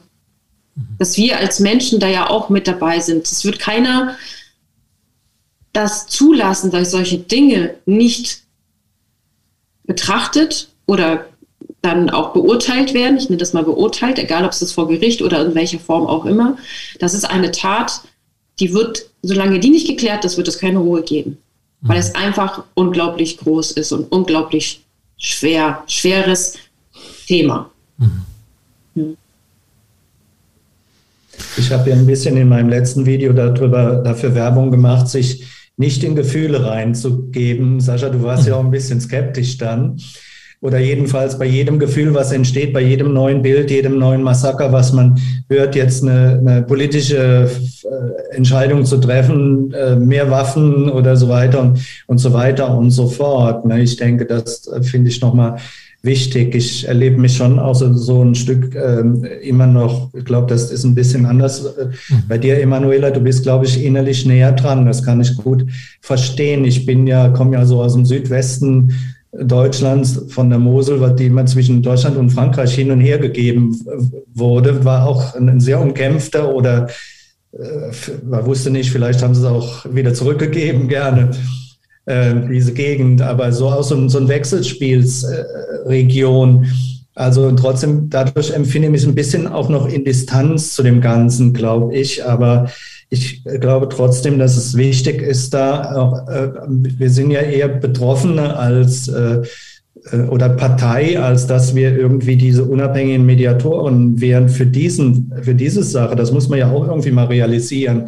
Wir gehören zu einer Seite. Sascha, du hast ja eben gesagt, wir sind eigentlich mit angegriffen da Klar. oder wir sind das eigentliche Ziel und dann sind wir auch eine Seite. Dennoch finde ich wichtig, äh, dass man wirklich kühlen Kopf bewahrt und nicht äh, jede, jedes Bild, was äh, wieder Emotionen auslöst, das löst wieder irgendeine Aktion aus. Wenn man das weiterdenkt, machen wir morgen Flugverbotszone und sind wirklich richtig Kombatanten in dem, in dem Krieg und so weiter und so fort. Und an der Stelle, und das, das finde ich richtig schwierig, aber trotzdem finde ich es sinnvoll, da zwischen Gefühl und Denken ja. oder kühlem Kopf, nenne ich das jetzt mal nochmal zu unterscheiden, dass es wichtig ist. Ja, nur, ja, also in Diskussionen wird das halt, ähm, wird das halt als Argument benutzt, ne? Und das kann, das können beide Seiten machen. Also ich kann sagen, das ist eine emotionale, aus, aus Friedensharmonie geborene Meinung, wir müssen uns raushalten und wir sind nicht im Krieg und ja, keine Waffen und kein Gasembargo etc. etc. Ähm, genauso wie man mir dann vorwerfen oder, oder unterstellen kann, das ist eine emotionale Entscheidung, das Gegenteil zu wollen. Ich glaube, jeder hat mit seinen Emotionen zu tun und das heißt für mich noch nicht, dass die, dass die Argumente ähm, des Für und dass die dann als solches emotionalisiert sind. Also in einer rationalen oder in einer verbalen Diskussion wird das ja dann eher als Abschwächung des Argumentes benutzt. Da war ich skeptisch. Aber das ist das, das ist das ähm, eine, ich halte das eher für eine ganz rationale Entscheidung, das ein Risiko mit sich birgt, äh, weil ich das Risiko, wenn man es nicht macht, genauso hoch oder höher einschätze. Also wir, wir, kommen, wir kommen da nicht umhin. Wir sind da gemeint und wir, wir stehen da. Ähm, im, im Fokus ähm, dieses, dieses Krieges. Wir sind da noch nicht unmittelbar betroffen. Da können wir wirklich jeden Tag dankbar drüber sein, dass wir noch nicht betroffen sind. Das, und wir können uns gar nicht hoch genug einschätzen, dass die Ukrainer da so bereit sind, sich dem entgegenzuwerfen. Äh, bei aller Tragik und allem Leid. Aber ähm, das ist eher eine, eine ganz rationale Sichtweise, ähm, die ich mir da ähm, zuspreche, sage ich mal. Ne? Eher eine Frage, was sind gute Schritte, was sind wirklich kluge Schritte? Und äh, da, da, da höre ich mir alles an, auch die Dinge, die bisher und überlege sie, die bisher ungedacht waren. Ich finde, wir sind da in der Mediation tatsächlich mit unserer Profession so unmittelbar betroffen, dass ich mir da echt eine Debatte wünsche. Also eine, die nicht nur mehr vom selben fordert ne? und, und jetzt erst recht, ähm, sondern wirklich ähm, da auch ungeahnte Dinge, die man vor einem Jahr noch nicht hätte denken können, zumindest andenkt und durchdenkt, was das bedeutet für unsere Zunft. Ich fühle mich dann tatsächlich in unserer, in unserer Professionalität auch angesprochen.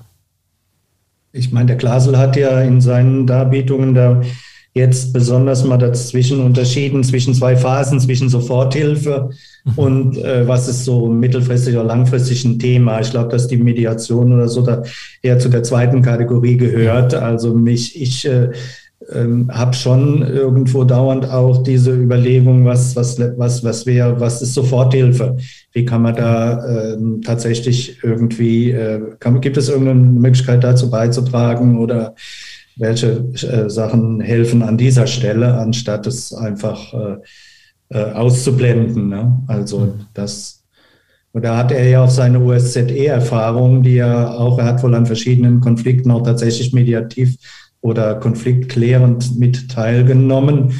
Ähm, er, glaube ich, nennt Jugoslawien und es hat dann auch ein Beispiel, das ich jetzt aber nicht mehr, nicht mehr weiß. Ähm, und das wäre für mich nochmal eine Frage, diese so irgendwas, was gibt es an, an, an Sofortmaßnahmen? Das, das brauchen wir ja eigentlich. Mhm. Anstatt uns das äh, anzugucken, bis die Kräfte so weit erschöpft sind, was äh, ne, so wie es in Israel und Palästina immer der Fall ist. Die haben auch alle sieben Jahre den Krieg und äh, dann sind die äh, Arsenale erstmal leer und dann verhandelt man wieder. Ne? Also insofern, was kann man tun? Das ist schon noch eine Frage, die mich sehr bewegt. Ja, was gute, gute Frage. Claudia, was, was geht dir da durch den Kopf? Mir geht es auch durch den Kopf. Gute Frage. Ich weiß es nicht. Also ich sehe im Moment, dass was man jetzt gerade tun kann, ist humanitäre Hilfe. Mhm. Ich bin auch, was die Waffenlieferungen betrifft, denke ich, was ich, wenn ich dir jetzt so zuhöre, Sascha, vermute ich, dass ich eine andere Meinung habe als du. Mhm. Und äh, es ist ich glaube, außer jetzt menschlich etwas zu tun und zu unterstützen bei der Flüchtlingssituation, auch im Land, nachher beim Aufbauen sowas wieder zu unterstützen, glaube ich, haben wir keine andere Möglichkeit. Was wir tatsächlich machen könnten, ist, wenn der Konflikt nachher weiter besteht, der Krieg aber, so also hoffe ich, irgendwann bald zu Ende ist, dass wir dann durch mediative Elemente und auch durch Mediation mit unterstützen könnten, vielleicht das Auswärtige Amt oder mhm ja. Soweit es auch, ja, wir, wir alle wissen, Mediation muss auch gewollt sein. Ja, mhm. also wir können die Parteien da auch nicht zur Mediation prügeln, tragen, schleifen. Sie mhm. müssen es wollen. Mhm. Das ist. Ja. Ich weiß nicht, was die Frage, die mir durch den Kopf geht, ist Diplomatie und Mediation. Ist das kompatibel? Passt das zusammen? Ist es überhaupt im politischen Raum, im politischen Rahmen? Ist da die Mediation überhaupt ein, ein Mittel, was wir unter Mediation verstehen, was greifen kann. Ja, aber ich meine, da, in Deutschland ist das ja tatsächlich über lange Jahre jetzt äh, sehr eng zusammengewachsen. Ne? Also die, das ähm, Mediationsinstitut in Frankfurt ist ähm, ein eine wichtiger Berater der, der Diplomatie und der Diplomaten über lange Zeit. Und äh, das finde ich ja auch das ähm, ähm wirklich auch Debatten anstoßende, das ist einfach, das ist einfach gescheitert. Ne? Die, die, stehen, die deutsche Außenpolitik steht vor einem Scheiterhaufen, äh, also vor einem gescheiterten ähm, von einem Scherbenhaufen, ja. von einem Scherbenhaufen. Scheiterhaufen ist dann wieder was anderes. Ne? Da, da, da stehen sie hoffentlich nicht, obwohl sie viele dort, obwohl sie einige dort auf jeden Fall sehen. Ähm, das ist eine, eine verhexte Situation, die sie da herbeigeführt haben. Und da haben Mediatoren ähm, mit ihren Ideen und ihrer Vorgehensweise, wie man deeskalierend oder konfliktvermeidend äh, agiert, ihren Anteil zu tragen. Ich finde schon, dass das eine Debatte wert ist. Ähm, was jetzt akut Not tut, glaube ich, ja, da haben, haben wir wirklich eine, wahrscheinlich eine andere Meinung, Claudia. Also auf einerseits gar nicht bei der humanitären Hilfe, also geflüchtete Menschen aufnehmen, denen Dinge zur Verfügung stellen, das ist auf jeden Fall der, ein Mittel der Wahl und aber auch tatsächlich, wenn, wenn ein Volk nach Hilfe schreit oder nach Waffen schreit, den Waffen zu liefern. Das ist, wie ich jedem Gewaltopfer das ähm, ähm, auch im, im, im familiären und sonstigen Bereich sofort Schutz anbiete, ist es genauso ein Gebot, Selbstschutz zu ermöglichen.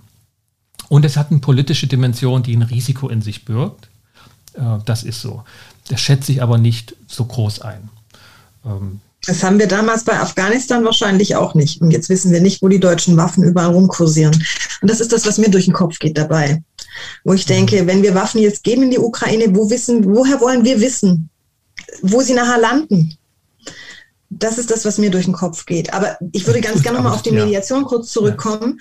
Habeck selbst hat in seinem Buch, das er, glaube ich, vor zwei Jahren oder sowas geschrieben hat oder anderthalb Jahren geschrieben oder gesagt, Politik ist Mediation.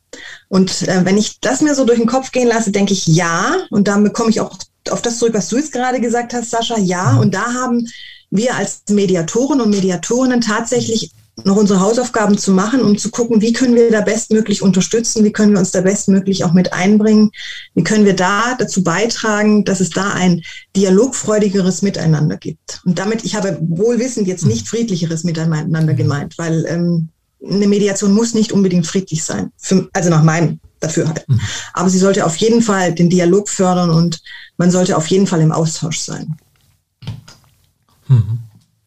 Ich hänge noch so ein bisschen an einer anderen Frage, ist, wie weit für, für jegliche Form von Vermittlung, Verhandlung und so weiter ist der Kontakt wichtig. Ne?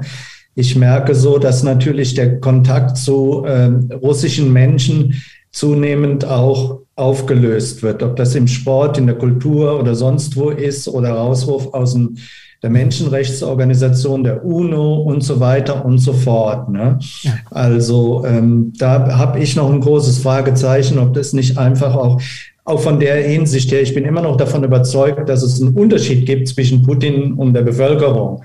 Ja, und selbst wenn ich eben gesagt habe, die äh, viele stellen sich trotzdem dahinter aus aus, aus diversen Gründen. Aber ähm, ich finde so wichtig, diesen, was, was kann man dafür tun, um diesen Kontakt zu halten?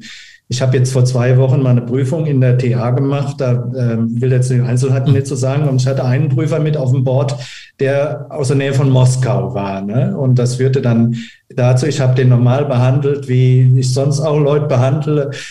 Trotzdem schwebte dieses Thema zwischen uns und ich habe es dann auch, auch nicht weiter angesprochen Gut, war ja auch ein öffentlicher Kreis oder sowas, dann ist es auch schwierig, den anderen zu einem Statement zu bringen. Der kann sich um Kopf und Kragen reden bei sowas. Also deshalb habe ich es nicht gemacht. Aber ich finde es so wichtig, dass man irgendwie guckt, wie kann man trotzdem äh, mit, mit, mit, mit Menschen oder in den ganzen Kontakten, die es da, da gibt, mit, mit, mit, den, mit Russland in Kontakt bleiben dann. Und ich würde die nicht gerne alle in Sippenhaft nehmen dafür, was, was Putin macht. Das ist so, so meine Tendenz an der Sache, weil das ist für mich ist ja auch eine Voraussetzung dafür, dass man in irgendeiner Weise in Vermittlungen, äh, Verhandlungen oder sowas kommt. Mhm. Was ja, denkt ihr dazu? Ja. Sehe ich genauso wie du, Günther, dieses in der, ja, im Austausch auch zu bleiben und vor allem auch nicht alle Russen jetzt als die Schlimmen hinzustellen. Genauso wenig wie alle Ukrainer die Guten sind. Genauso wie wir Europäer oder wir Deutschen alle die Guten sind. Dieses gut-böse Denken. Ich glaube, dass wir da schon stark Abstand von nehmen müssen und auch die Grauschattierungen uns angucken müssen. Und was mich absolut schockiert, ist das Verhalten, wie hier zum Beispiel mit russischen Künstlern umgegangen wird, die keine Engagements mehr bekommen. Die, es wird diskutiert, kann man noch Tchaikovsky spielen? Ja, sag mal, wo sind wir denn?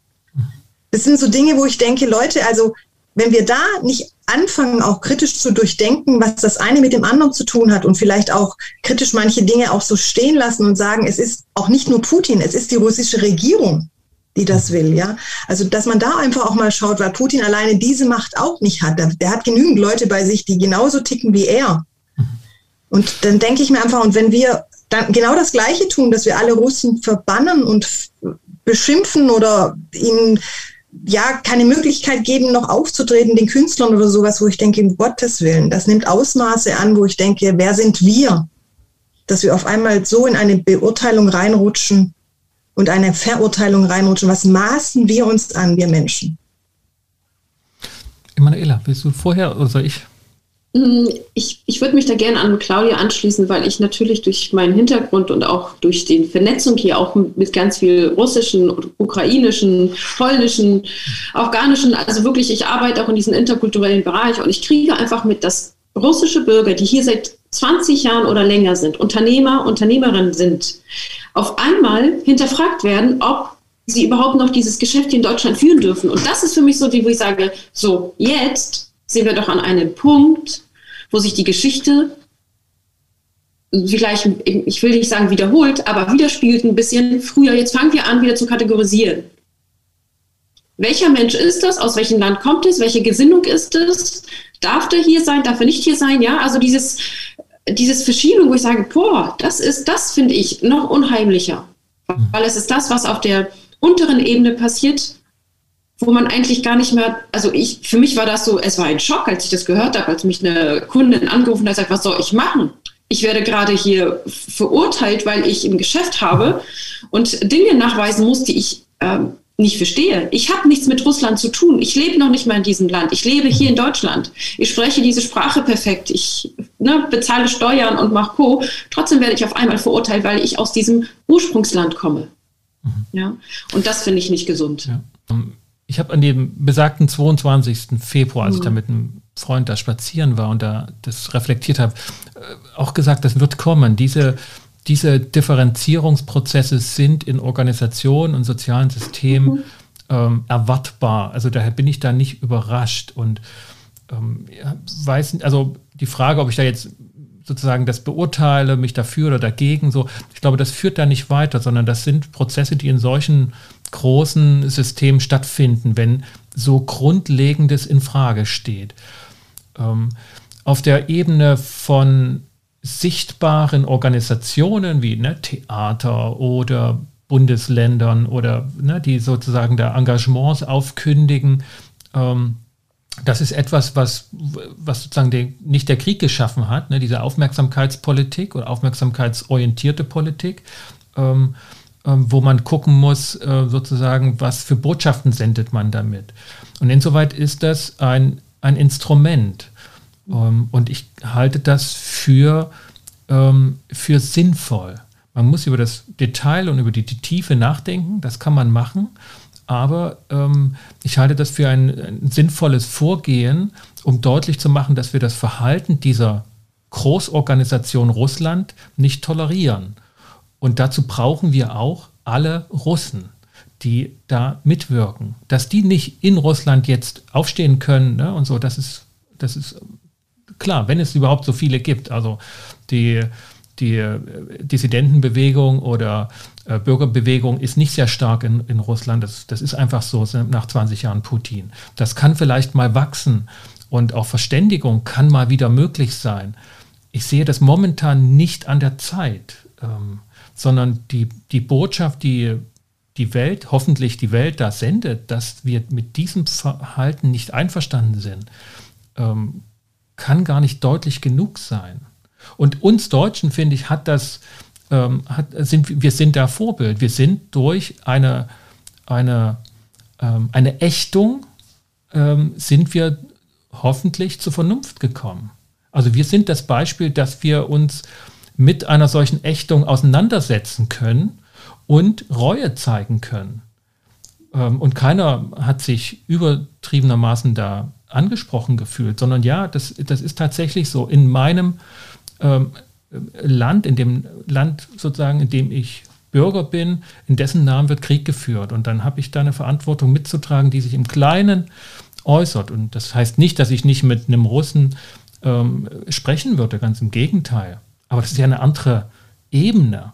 Man kann sich dann darüber verständigen, warum man zum Beispiel ein solches Engagement auflöst.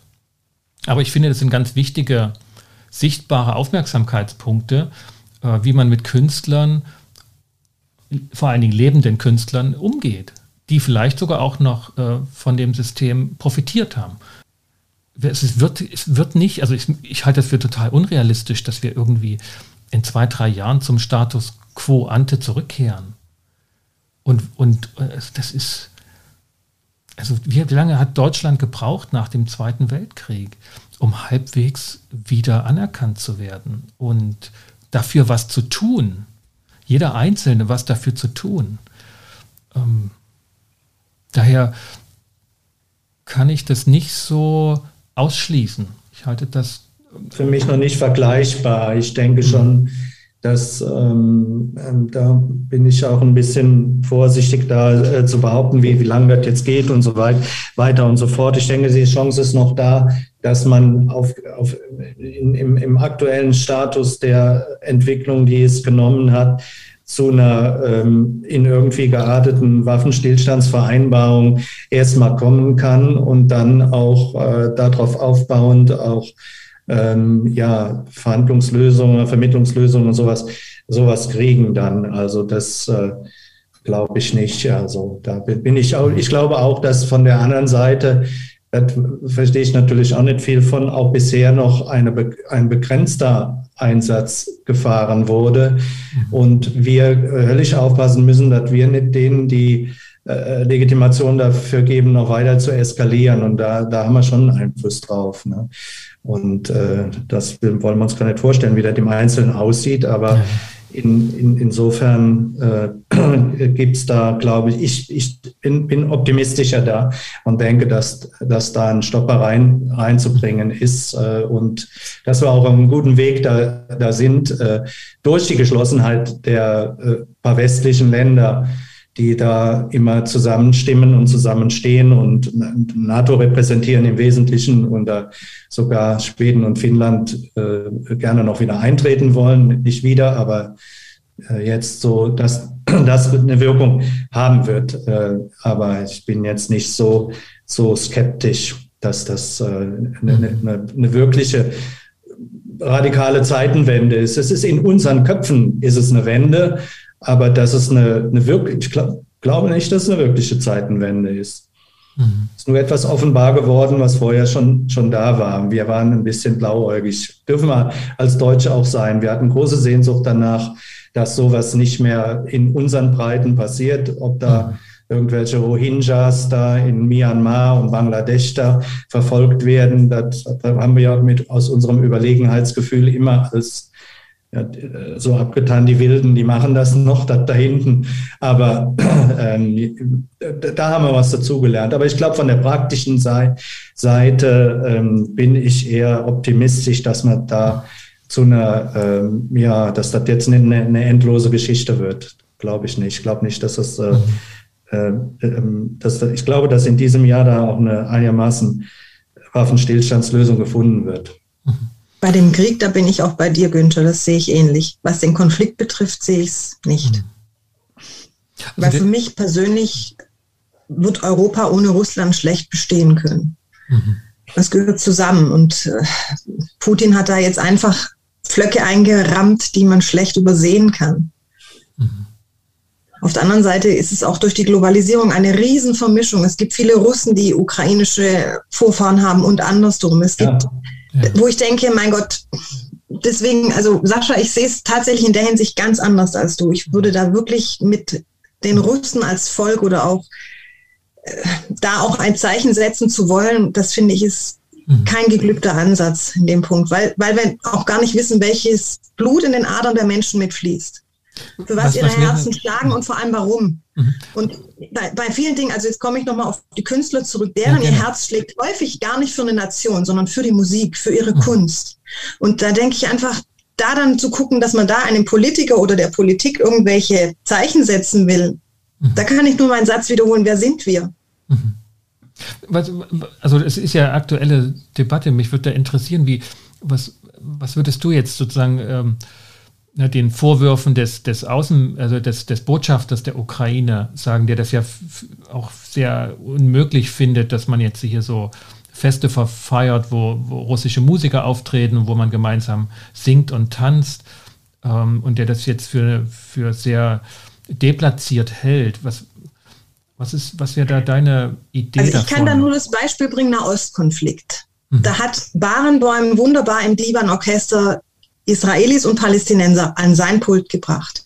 Und ich persönlich finde, dass die Musik tatsächlich uns Menschen verbindet. Und wenn wir jetzt die Ukrainer sehen, wie sie, wie sie lachen, wie sie tanzen, ich weiß nicht, ob ihr vielleicht die Frau von Klitschko gesehen habt, ich weiß jetzt nicht, in welcher Runde sie war, sie hat gesungen und sie sagt, dieses Singen ist so wichtig auch für die Ukrainer, weil es verbindet. Und deswegen finde ich zum Beispiel, was Steinmeier, ob man ihn mag oder nicht, was er gemacht hat, dass er Russen und Ukrainer an diesem ja, musikalischen Event geholt hat. Er war nicht ganz clever in dem, dass er zu viele russische Solisten genommen hat. Da denke ich, da hätte er wirklich vor ein bisschen, also vielleicht nachzählen müssen, dass man da wirklich ganz akribisch drauf guckt. Wenn wir fünf Solisten haben, dann sind es zwei Russen, zwei Ukrainer und vielleicht ein, ja, Afrikaner, ein, Deutscher, ein Franzose, sowas, ja, dass man da einfach schaut, dass es gut aufgeteilt ist. Aber im Prinzip finde ich, dass es ein schönes Zeichen ist. Und was jetzt dieser ukrainische ja, Botschafter dazu sieht, ich sehe ihn auch etwas kritischer in seiner eher, eher harten Auftrittsart. Äh, und ich kann es auch nicht ganz nachvollziehen, wie er es sieht, weil im Prinzip finde ich es eine schöne Idee. Gut, Barenbäum hat jetzt mit seinem Divan-Orchester auch nicht den Krieg äh, oder den, den, Frieden herbei äh, spielen können. Mhm. Aber er trägt dazu bei. Er ist für mich in der Art auch eine Art Mediator, dass er auftritt mit seinem Orchester. Und ich meine, es besteht jetzt seit 99 dieses Orchester und die mhm. Jugendlichen und die jungen Menschen, die zusammen musizieren, die sind nicht mehr im Konflikt miteinander. Die musizieren. Und ich finde, das ist dann schon mal der erste Schritt. Mhm. Mhm. Naja. Ja, ich glaube, der versucht uns in eine Retterrolle in ein Spiel vierten Grades reinzuziehen. Dramadreieck, Verfolger, Opfer, Retter und das wird viel, viel stärker. Die wollen Flugverbotszone, schwere Waffen, Flugzeuge geliefert, alles Mögliche. Dann werden wir tatsächlich noch viel mehr Partei als äh, wirklich Kriegspartei, nicht adressierte ideologische Partei. Das ist nochmal was anderes. Aber dann, und deshalb, ich finde, er, äh, ähm, vielleicht darf man ihm dazu gestehen, weil er von so einem geschundenen Land im Moment kommt, aber ich finde seine Umgangsweise auch mit, mit wie wir deutsche Politiker anklagt, finde ich äh, nicht in Ordnung aus meiner Sicht. Also, soweit man das beurteilen darf. Mhm. Da geht's mir, bin ich sehr kritisch ihm gegenüber. Ja. Ja, ich bin, also ich bin ihm sehr zuhörend äh, zugewandt, weil er den Finger in Wunden legt, die bisher so nicht deutlich waren. Ähm, was wir ähm, auch, auch wirtschaftliche ähm, Unmöglichkeiten, also diese Projekte, die einfach nicht ähm, in der Öffentlichkeit besprochen wurden, also dieses gesamte Nord Stream, äh, da werden wir noch vieles hoffentlich hören, was aufgearbeitet wird, was dafür zwielichtige Gestalten, ähm, wo es einfach ums Geld ging und äh, wir oft genug gewarnt wurden und wir das einfach weggewischt haben. Ich halte das für unfassbar, was da jetzt so langsam ähm, auch bei mir ankommt, aber was woanders schon längst da war. Ähm, da waren wir wirklich blauäugig, geldgierig, raffgierig. Ähm, und wir haben uns da ganz schön, ähm, ganz schön reingeritten. Also das wird uns auch noch nachhängen als Deutschland. Äh, völlig zu Recht. Es ist, glaube ich, noch nicht, es ist noch nicht angekommen und, und, und der Botschafter Melnik legt dorthin den Finger in die Wunde und ich finde in einer Art und Weise, der wir zuhören.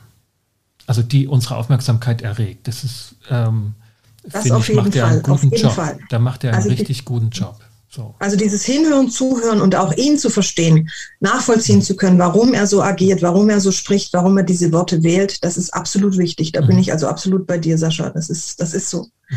Weil aber es einfach sein Standpunkt ist, der auch mhm. wichtig ist in der Hinsicht. Mhm. Das ist. Ähm, aber, ich, also ich, aber ich sehe auch, ne, dass, dass also was, was Günther anspricht, auch, ne, dass das natürlich eine Verführungssituation auch sein kann und, und aus der jeweiligen Perspektive auch völlig zurecht. Also dieses das ist ungeschickt, finde ich. Ich finde, es hat, ist an der Grenze, unsere Leute zu beleidigen. Und das, das geht auch nicht in der Diplomatie.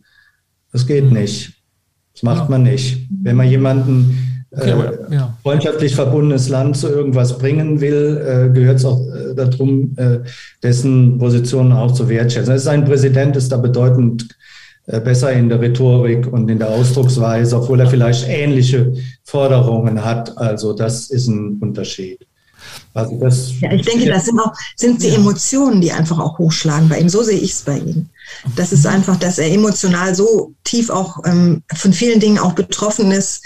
Wir wissen ja seine, seine Geschichte auch nicht, wie weit er Familie noch dort hat und sowas. Dann würden wir, denke ich, alle ganz anders auch agieren und reagieren in solchen Situationen. Ja, ja doch, die, genau, die hat er da auch noch, ne, hat er auch gelebt. Ähm, ich finde, er ist wirksam. Also, ne, also da, da, gibt ihm der Erfolg ebenso wie dem Präsidenten recht. Er ist wirksam. Ne? Er bewirkt tatsächlich etwas und, und seine, seine, ich sag mal, Strategie, Taktik ist einfach, dass er glaubt, dass ein Großteil der äh, Bevölkerung, ähm, die das lesen und die ihm zuhören, ähm, anderer Meinung sind als die Politiker, die er dort in der Verstrickung sieht. Und insoweit ist es eine Anklage. Ähm, und da ist Herr Steinmeier zwar noch unser Präsident, aber den hält er halt dafür, ähm, würdig auch anzuklagen in dieser ähm, öffentlichkeitswirksamen Form, damit das ans Tageslicht kommt. Ähm, das kann das nachvollziehen, sage ich es mal so, ne? kann das echt nachvollziehen. Und, und er hat damit Erfolg. Was immer auch Erfolg ist, Sascha. Wir kennen auch jemanden, der gerade Erfolg mit seiner Taktik hat. Ne? Naja, Erfolg ist, dass, dass ne, unser Präsident äh, das als Fehler eingesteht. Das ist ja schon mal ein erster, ein erster Schritt. Ist es denn ein Fehler, Sascha? Ist es denn ein Fehler? Also auf was, auf was ja, auf gehst du zurück? Was meinst du, was ist ein Fehler, Sascha? Dass der Nord Stream 2-Pakt so, geschlossen okay. wurde und hm. das maßgeblich von dem heutigen Bundespräsidenten, ehemaligen Außenminister und Kanzleramtschef vorher eingefädelt und forciert wurde. Ja. Absolut. Und ich meine, was waren das für, für Gestalten dann? Ne? Also der, der, der, der, der CEO von Nord Stream 2 war ähm, ein, ein Stasi oberster Chef, der also der mit der der mit in, in Russland praktisch zu Hause ist und der eine alte KGB und Stasi-Seilschaften da organisiert hat, das ist unfassbar. Es ist unfassbar, dass sowas durchgeführt wurde von der deutschen Regierung, gedeckt und gefördert. Das, das ist, ähm, da bin ich, das also da bin ich als, als Bürger sprachlos völlig sprachlos. Und das wird, äh, das wird auch noch, das wird auch sicherlich noch ähm, Nachspiele haben. Also politische ja, wie, wie juristische. Der Mainstream der Politik seit 1995 vielleicht war, die Welt ist anders, es gibt keine Bedrohung mehr und so weiter. Der äh, neoliberale Geist von wegen Geschäfte machen auf jeden. Wir waren ja Exportweltmeister, wir haben für die Rüstung nur noch 0,7 Prozent oder was aus, äh, obwohl wir tausendmal versprochen haben, zwei Prozent äh, äh, in sich vereinbaren haben wir nicht. Dann haben wir die äh, unter Gutenberg die, die Wehrpflicht ausgesetzt, die Dienstpflicht. Damit haben wir den, das Krankenhauswesen, den Pflegebereich erstmal trockengelegt. Da leiden die heute noch drunter. Wir haben unsere Verteidigungsfähigkeit. Ähm, also da, da war ja eine Traumtänzerei äh, ja. auf politischer Ebene die äh, gerade politische Themen äh, rausgenommen hat und immer zugunsten irgendwelcher wirtschaftlicher Interessen. Denn die Wehrpflicht ist ja auch deshalb aufgehoben worden, weil die jungen Leute dann halt den Unternehmen äh, mhm. zur Verfügung stehen. Ne? Und deshalb hat man die, die waren immer, war immer ein Stören, ein Störpunkt insofern. Da diese, diese Dinge, ich glaube, dass an der Stelle wieder so eine Rückbesinnung oder eine andere Besinnung kommt, was ist eigentlich Gemeinwesen, wo, was ist für uns wichtig insgesamt? Wie, welche Verantwortung hat, hat jeder auch da drin und nicht, dass irgendwie äh, Gemeinwesen, äh, Verteidigungsschutz wird an irgendwelche Dienstleistungsunternehmen, sprich jetzt eine äh, Bundeswehr oder sowas, zu der auch keiner mehr hin will, da abgegeben und dann, dann hat sich der Lack. Und mhm. ansonsten leben alle wunderbar in Wohlstand und werden versorgt und haben. Ich glaube, dass, dass dieses Denken äh, sich verändern wird. Ja. Das finde ich auch insofern, und das finde ich auch gut so, dass wir da aus dieser rein wirtschaftlichen Logik rauskommen und uns als, wie heißt das, Zoon Politikon oder so, ich meine, Griechisch ist miserabel, äh, äh, also als politisches Wesen und Verantwortungsträger in der Gesellschaft, mhm. jeder von uns auch wieder kommt und das, das finde ich wichtig, ja. Emanuela, ich glaube, du hattest. Genau, ähm, was ich jetzt so auf alles betrachtet wichtig finde, es wird Zeit, dass wir auch mal Dinge in Frage stellen, auch unsere Politik und Dinge, die sie machen. Weil auch bei uns ploppen Dinge ja jetzt auf, die wären an uns vorbeigegangen, wäre jetzt nicht das Thema, was jetzt da ist. Wäre das nicht passiert, so wie es passiert ist, dann hätten wir gar nicht mitbekommen, was sie im Hintergrund machen. Ja, und deswegen ist so die, der Appell, wenn wir wieder mal so ein bisschen Wogen schlagen zum Dialog und Mediation und Verhandlungen, dass wir als Bürger mal auch die Dinge hinterfragen, die da passieren. Es ist nicht immer alles gut und alles schön. Die machen, die wissen schon, was sie machen. Weil es ist doch das, was die Haltung dahinter war. Die Politik weiß, was sie macht. Sie macht das schon. Wir vertrauen total drauf und hinterfragen manchmal gar nicht Dinge. Deswegen sind sie auch so an uns ein bisschen ab und zu mal vorbeigeflossen. Ja, das auch kritisch zu hinterfragen und dass es auch erlaubt wird, dass wir kritisch Dinge hinterfragen, ohne gleich verurteilt zu werden. Nur weil man sich eine Diskussionsdebatte wünscht über bestimmte Themen. Ja, die Politiker sind auch am Ende nur Anführungsstriche nur Menschen, die handeln aus bestimmten Gründen. Ja, klar müssen sie uns als äh, Bürger vertreten, aber am Ende sind es auch einzelne Personen. Und wir haben jetzt auch in der Corona-Krise Dinge mitgekriegt, dass ähm, Dinge laufen, die hätten nicht laufen dürfen, so wie sie gelaufen sind. Ja, nehmen wir die Test Sachen mal, ne? Äh, wer hat wie was verkauft? Ich will jetzt keine Namen hier nennen, ja, aber das wissen wir alle, dass Dinge auch schief laufen da oben. Nur die werden nicht mehr hinterfragt und die dürfen gar nicht mehr hinterfragt werden, weil es ja immer schon so gut gelaufen ist. Und im mhm. Vordergrund ist die Wirtschaft und uns geht's ja gut. Uns ist die letzten Jahre allen gut gegangen. Aber das ist mein Wunsch für die Zukunft, dass wir Dinge hinterfragen, dass wir diskutieren und dass wir uns erlauben, kritisch darüber zu diskutieren und dass es auch unterschiedliche Meinungen gibt. Weil das ist Dialog. Ja, ja also ich, und, und, ich glaube schon, dass wir dürfen die Dinge hinterfragen und das machen ja auch viele und das haben wir ja überall gesehen und haben uns manchmal auch darüber aufgeregt, dass das gemacht wird.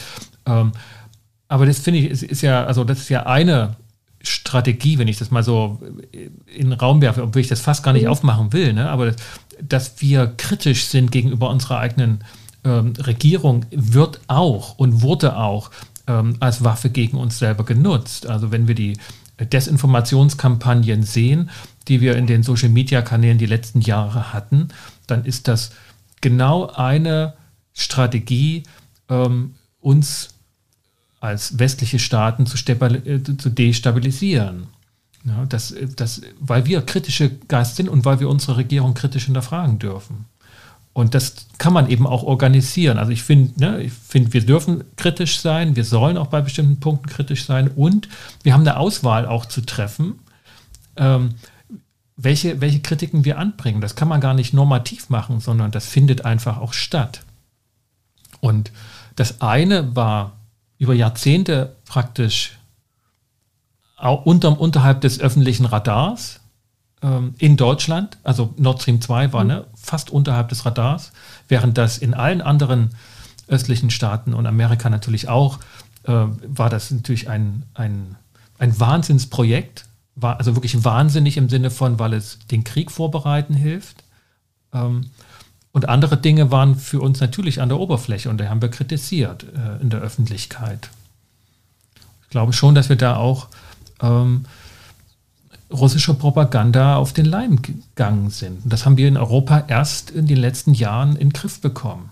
Ja, also das finde ich zum Beispiel eine erstaunliche ähm, Situation, dass ganz wenig in Social Media ähm, an, an, an, Posts und an Destabilisierungsposts äh, kommt, wie das noch in der Pandemie der Fall war oder in, der, in der Flüchtlingskrise 2015, mhm. äh, weil Europa da wirklich gelernt hat. Ähm, wir haben da eigene Agenturen gegründet, in, äh, also auf europäischer Ebene, eigene Webseiten und eine wirkliche Taskforce. Und die, die Früchte dessen sieht man. Eben, ne, Klammer auf, eben nicht. So, Klammer zu, ne? also die Posts sieht man nicht. Gut, liebe Kollegen, wir haben fast zwei Stunden äh, debattiert, diskutiert, sind möglicherweise auch nach unser allen Maßstäben in Dialog gegangen ähm, und haben Kontakt äh, gepflegt. Was gibt es zum Schluss von jedem von euch zu sagen? Vielleicht als Resümee, vielleicht als Ausblick, vielleicht als Aha-Erlebnis, vielleicht als Bekräftigung.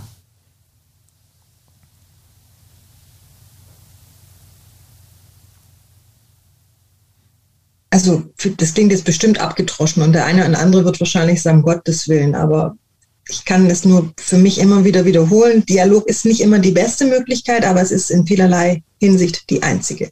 Mhm. Ja, vielen Dank. Ich denke so, was ich nochmal so mitnehme, äh, ist auch sowas, wenn ich über das ganze Thema nachdenke oder mich anderen, mit anderen unterhalte, sind, werden mir tatsächlich auch so so, so eigene Wahrnehmungsblockaden äh, auch deutlich oder so, ne? So äh, Denkmuster, die man hat oder äh, in der Fachsprache nennt man ja das Denkbezugsrahmen, was ist möglich, was nicht, wie passt das da rein, was hat mit was was zu tun und so weiter und so fort. Und äh, dass ich wichtig finde, das ist ja auch ein, eine wichtige Haltung im, im, im Dialog, äh, tatsächlich auch eine, eine Meinung von jemand anderem äh, stehen zu lassen, in der, in der Schwebe halten, heißt das ja, dieses Suspendieren ist ja was Wichtiges im, im Dialog, selbst wenn sie einem selbst nicht gefällt. Und ich glaube, das ist äh, äh eine ganz wesentliche Geschichte. Ne? So dieses nach dem Motto, wir Europäer oder Westeuropäer oder Oberdemokraten, wir haben ja irgendwie, die sind ja an der Speerspitze der Geschichte und die anderen, die müssen da sich alle noch so hin entwickeln und so ist vielleicht auch eine Hybris. Ne? Also, dass man vielleicht darauf ganz stolz sein kann, was man erreicht hat, ist eine Sache.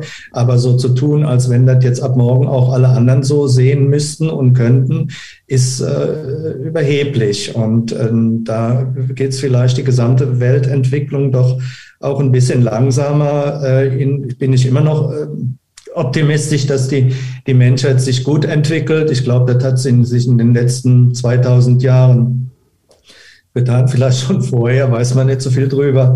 Aber äh, trotz der vielen Menschen, die es auf der Welt gibt, aber dass wir tatsächlich ein bisschen realistischer sein müssen, dass es ganz unterschiedliche Denkmuster oder auch wie Menschen miteinander leben, sich gemeinsam organisieren in Staaten, was ihnen da wichtig ist, was sie für ihre Identifikation brauchen, um sich sicher zu fühlen und so weiter und so fort. Dass man da nochmal offener, oder ich jetzt Mann nicht, aber dass man da, äh, dass ich da auch äh, wieder offener für werden muss.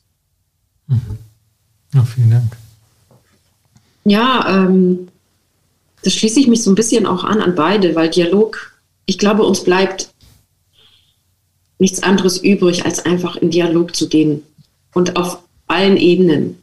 Ich möchte da jetzt keinen Unterschied machen, ob es Politik, ob es Kunst, Kultur, ich sag mal, wir Menschen, ja, mit unseren unterschiedlichen Herkünften, unterschiedlichen Aussichten und Bedürfnissen und Wünschen, dass wir trotzdem in Dialog gehen miteinander. Und da gebe ich Günther recht, vielleicht nicht unbedingt immer das Erwarten, dass alle die gleiche Form vom Dialog auch als Dialog empfinden, sondern dass wir auch lernen, eine andere Form des Dialogs von dem Gegenüber wahrzunehmen und einen vielleicht ähm, sich aufeinander einzuschaukeln. Und diesen Dialog aus diesen unterschiedlichen Sichtweisen oder kulturellen Herkünften einfach zu gestalten, weil wir müssen als Parteien den Dialog gestalten. Es geht nicht nur von einer Seite die Gestaltung her, sondern es muss von uns allen gehen. Und ich glaube, da müssen sich alle Positionen, die an diesem Dialog teilnehmen, ein bisschen mitbewegen. Das ist wie vielleicht wie so ein bisschen lernen, als Gruppe Walzer zu, zu tanzen damit wir uns nicht ständig auf die Füße treten, müssen wir auch ein bisschen selber ne, einen Schritt nach vorne, nach hinten, zur Seite, nach, ne, nach rechts und links. Und das müssen wir als Gruppe machen. Das ist gar nicht so einfach. Und ich glaube, das müssen wir alle ein bisschen lernen. Und das wünsche ich mir für die Zukunft, dass wir das auf diese Art, Art und Weise machen. Miteinander. Ja, also ich nehme mir aus dem Gespräch vor allen Dingen den Wert der Diskussion raus. So, ne? Also das Dialog äh, hat seine Zeit und auch seine Bedeutung und ähm, ich äh, lerne aber auch und habe das auch in den letzten zwei Stunden ähm, schätzen gelernt, dass einfach Diskussion auch hilfreich ist und sich auch über Unterschiede in, auszutauschen, sich darüber auch kennenzulernen, also über unterschiedliche Meinungen. Ähm, die sind natürlich auch in einem Dialog ähm, anbringbar, aber eine Diskussion kann Dinge doch nochmal deutlicher schärfen. Und das finde ich ist ein, finde ich einen wichtigen Form des Austauschs und auch gerade unter Mediatoren äh, finde ich, ist er besonders wichtig, auch die Dinge anzudiskutieren und damit auch scheinbar unverrückbare Wahrheiten auf den Prüfstand zu stellen. Also das hat mir gefallen und das gefällt mir und das würde ich mir auch äh, weiterhin wünschen unter Kollegen und Kolleginnen, ähm, dass sie auch den Mut zur Diskussion haben. Vielen Dank euch dreien ähm, für das Gespräch, für die Zeit, die ihr mitgebracht habt und für eure Beiträge, Meinungen, Sichtweisen. Vielen Dank. Danke euch. Danke, dass ich dabei sein durfte und dann einfach mal bis bald. Tschüss. Bis bald. Tschüss. liebe Zuhörerinnen und Zuhörer, das war mit Abstand der längste Podcast und das intensivste Gespräch im Rahmen dieses Podcasts zur Mediation und Konfliktcoaching. Und das ist angesichts des Themas ähm, auch nicht verwunderlich. Wenn Sie Fragen haben oder Anregungen oder auch Aufregungen gehabt hatten zu dem ein oder anderen, was wir gesagt haben, schreiben Sie mir eine E-Mail an s.weigel.inkofema.de. Die E-Mail-Adresse finden Sie natürlich auch in den Shownotes nochmal. Ich verbleibe mit besten Wünschen für all das, was kommen mag in den nächsten Tagen und Wochen. Ihr Sascha Weigel, Host und Mediator, Ausbilder in Mediation und Coaching. Kommen Sie gut durch die Zeit. Bis zum nächsten Mal.